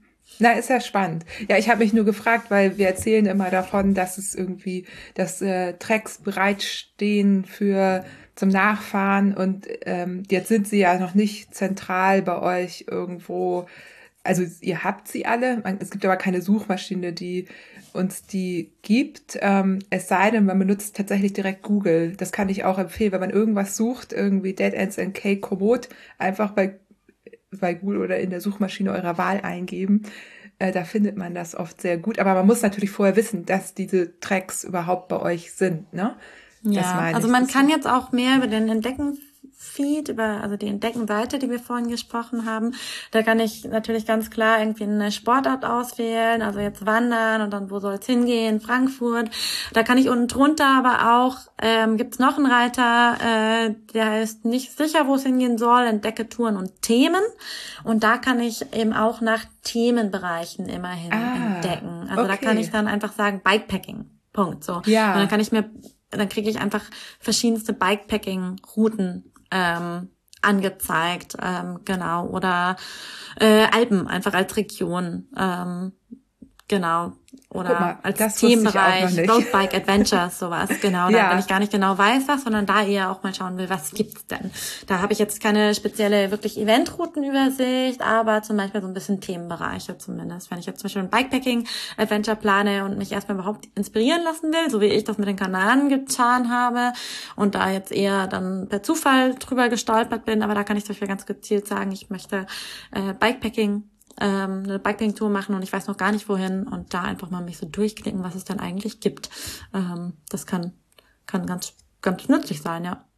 Ja, super Tipp. Das wusste ich gar nicht. Aber ja, ja es ist, man muss auch sagen, dass ja immer neue Dinge hinzukommen. Ne? Und ich ja. bin mein, also man ist ja so in seinen, ich nutze ja Komoot wirklich schon richtig lange. Wir haben damals ja unser Transcontinental Race damit geplant. Das war 2018. Und genau, weil ich habe mich da so dran gewöhnt, ne? Aber ja. manchmal komme komm ich auch nicht hinterher, was es alles Neues gibt. Also ja, ja, das ist auch tatsächlich noch ein bisschen neuer. Also dieses Thema Content da besser ähm, filterbar bereitzustellen. Das ähm, ja. genau, das da, ja, das ist ein neues Projekt. Da haben wir auch einen neuen sozusagen Content Manager für. Ah. Ähm, der äh, sich damit auseinandersetzt. Mm, und genau, da kann ich eben wirklich Thema, also Thema, Themenbereich Bikepacking und das kann ich sogar nochmal filtern nach Regionen, wo ich dann einzelne Länder auswählen kann. Also Deutschland, Österreich oder eben sagen Italien, Niederlande, Spanien, Irland, Wales. Die kann ich einfach alle anklicken, die mich interessieren und dann bekomme ich alle aufbereiteten Kollektionen mit Bikepacking-Routen in diesen Bereichen ähm, eben zusammengestellt. Also alle, die, die von unseren Redakteuren da mal eben eingepflegt wurden. Sonst würde ich natürlich einfach eine, also wenn da jetzt alle äh, Kollektionen, die jemals ein Nutzer erstellt hätte, reingehen würden, dann hätte ich natürlich eine, eine unglaublich ungefilterte Masse, auch qualitativ nicht gesicherter Kollektion. Deswegen finde ich da natürlich eben einfach nur dann auch von der Redaktion ähm, approvede Kollektionen wieder. Alles klar. Ja. Ja, super spannend. Muss ich auch mal gucken. Das äh, schreibe ich mir gleich hier auf. Sag ja. mal, und äh, eine, eine Frage, weil äh, auch tatsächlich mal auch kritisches Feedback äh, kommt, beziehungsweise Nachfragen einfach.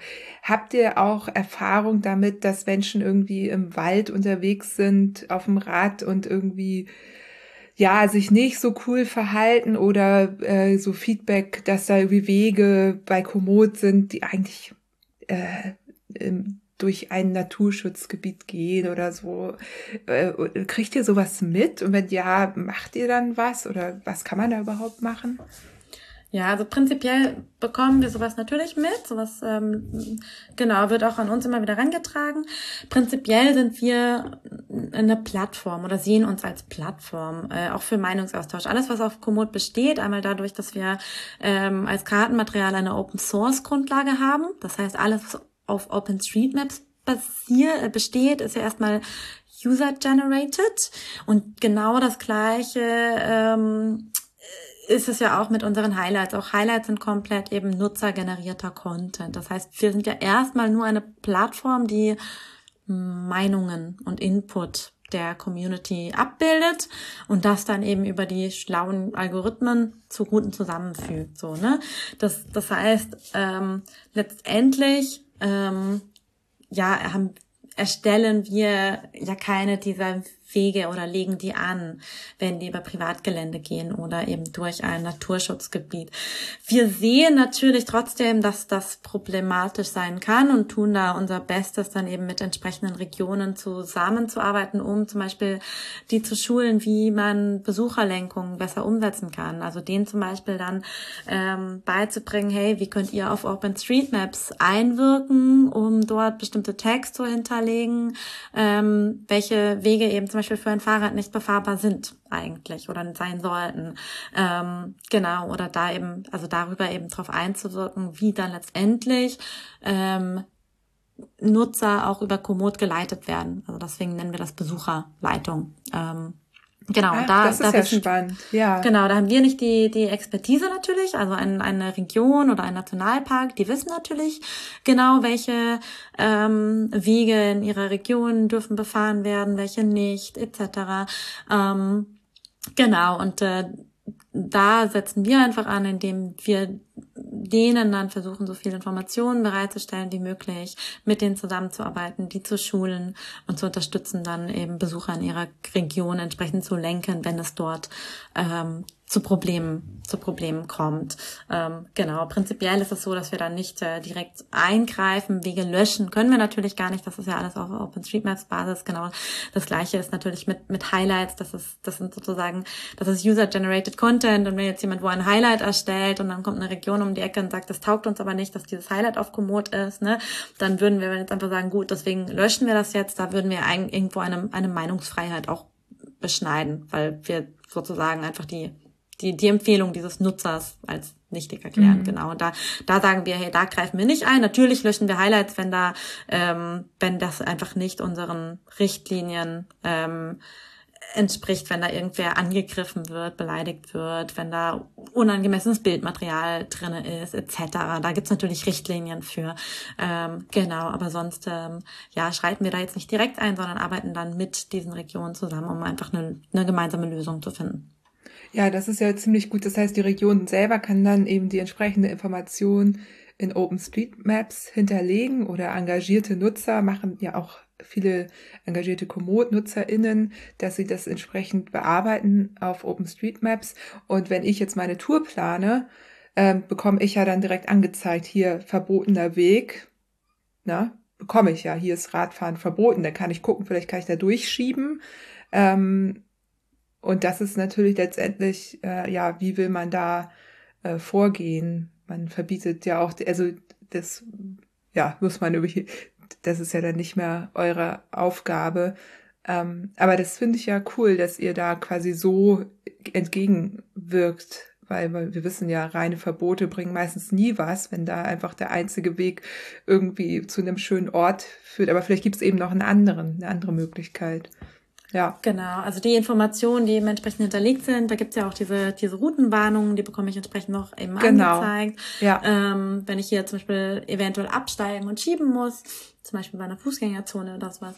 Ähm, und dann bekomme ich das auch angezeigt und da sind natürlich, halten wir natürlich einfach auch äh, unsere Nutzer ähm, dazu an oder erwarten das eben auch von unseren Nutzern natürlich da auch einfach ähm, vernünftig zu handeln. Ähm, genau, und äh, auch wenn sie unterwegs sind äh, und da ist ein Weg und da führt eine Route durch und da steht aber ein dickes, fettes Schild, Privatweg, natürlich dann auch einfach die eigene, ähm, ja, die eigenen Denkzellen anzustrengen und äh, sich selber eben eigenständig zu überlegen, okay, sollte ich jetzt da durchfahren oder nicht?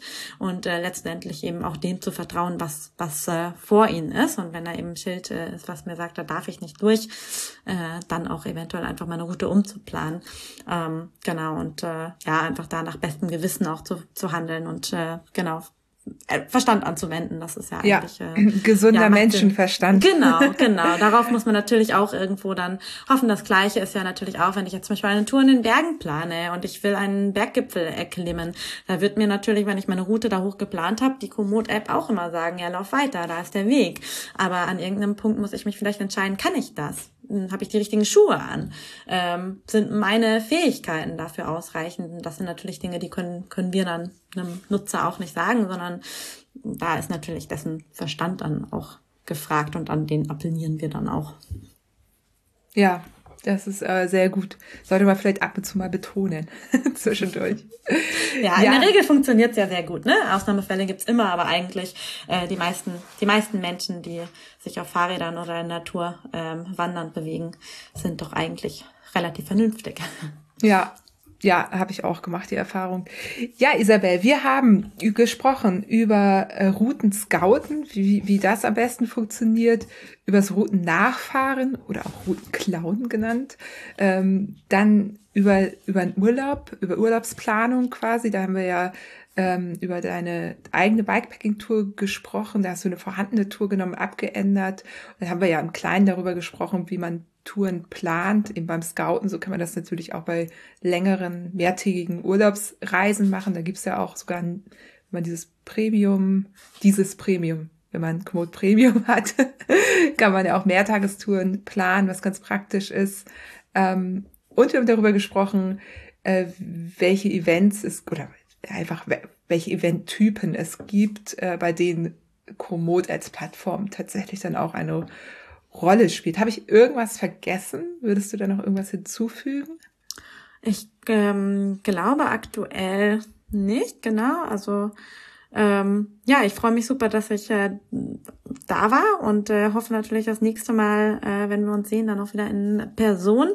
Ähm, genau, ansonsten ähm, freue ich mich auf die anstehenden äh, Radabenteuer und äh, auf äh, neue Routen und kann sehr empfehlen, in deine Kollektion da mal reinzuschauen und da eben auch ein paar Routen zu stipitzen.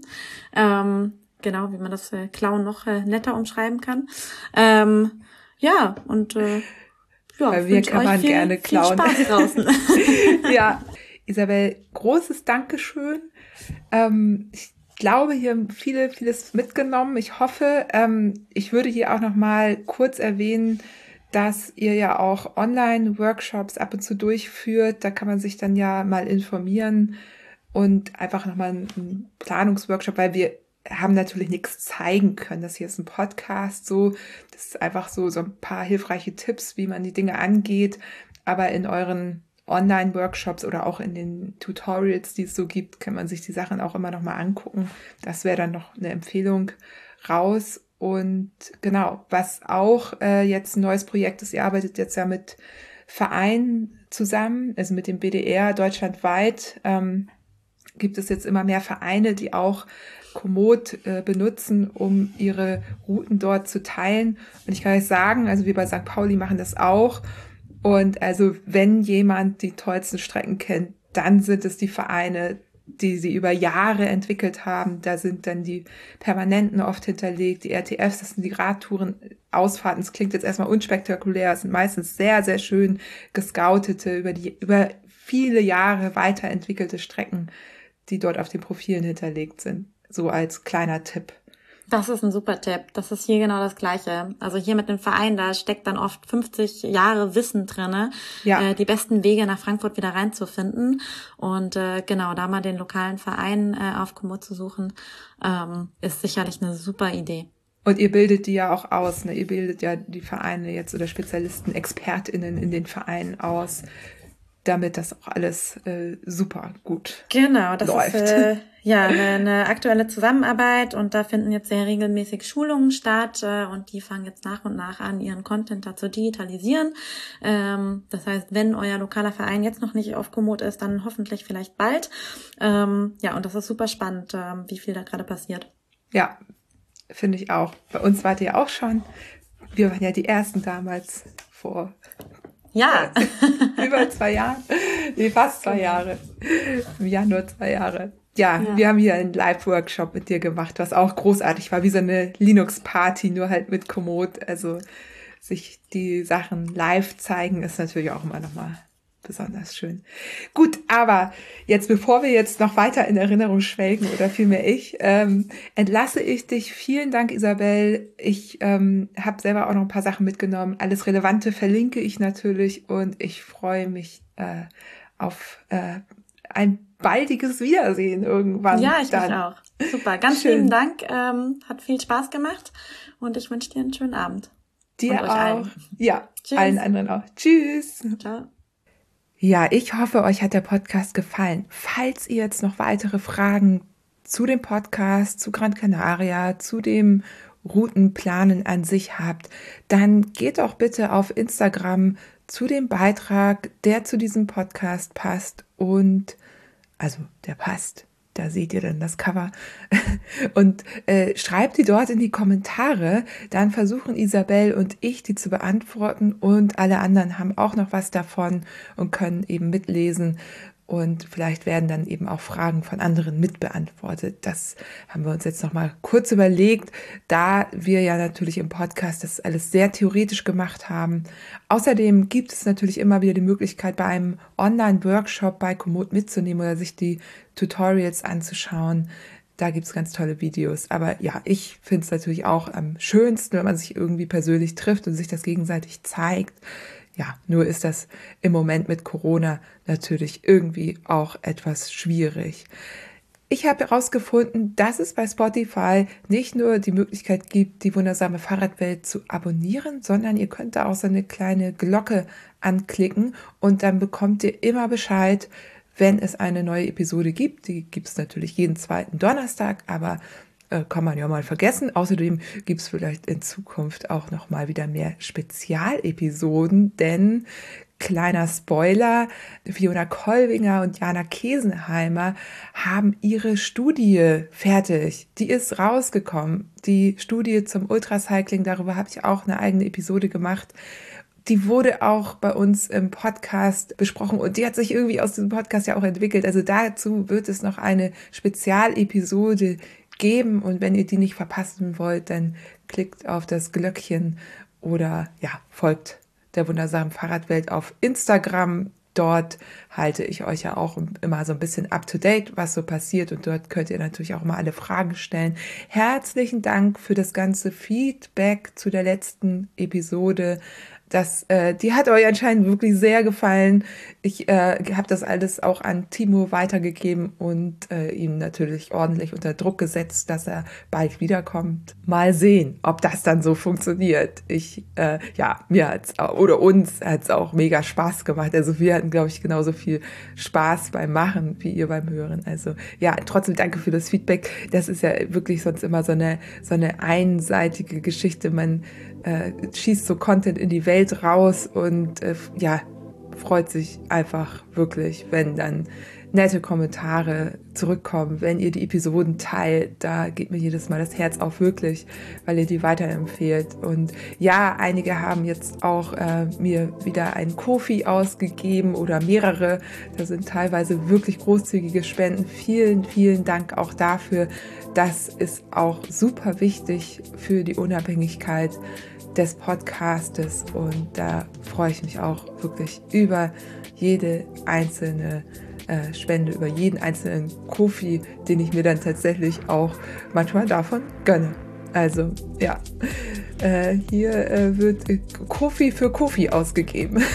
So, jetzt die, die, äh, der, der, der Countdown läuft, äh, der Weihnachten naht. Ich äh, entlasse euch äh, in, in die Welt und äh, freue mich auf die nächste Episode in zwei Wochen. Die wird toll. Ich verrate noch nicht, wer kommt, aber ihr werdet euch freuen, glaube ich. Ja. Äh, bis dahin eine schöne Zeit. Lasst euch nicht zu sehr stressen. Passt auf euch auf. Kontakte reduzieren. Ihr wisst, ihr müsst vorsichtig sein. Und wir hören uns in zwei Wochen. Bis dahin.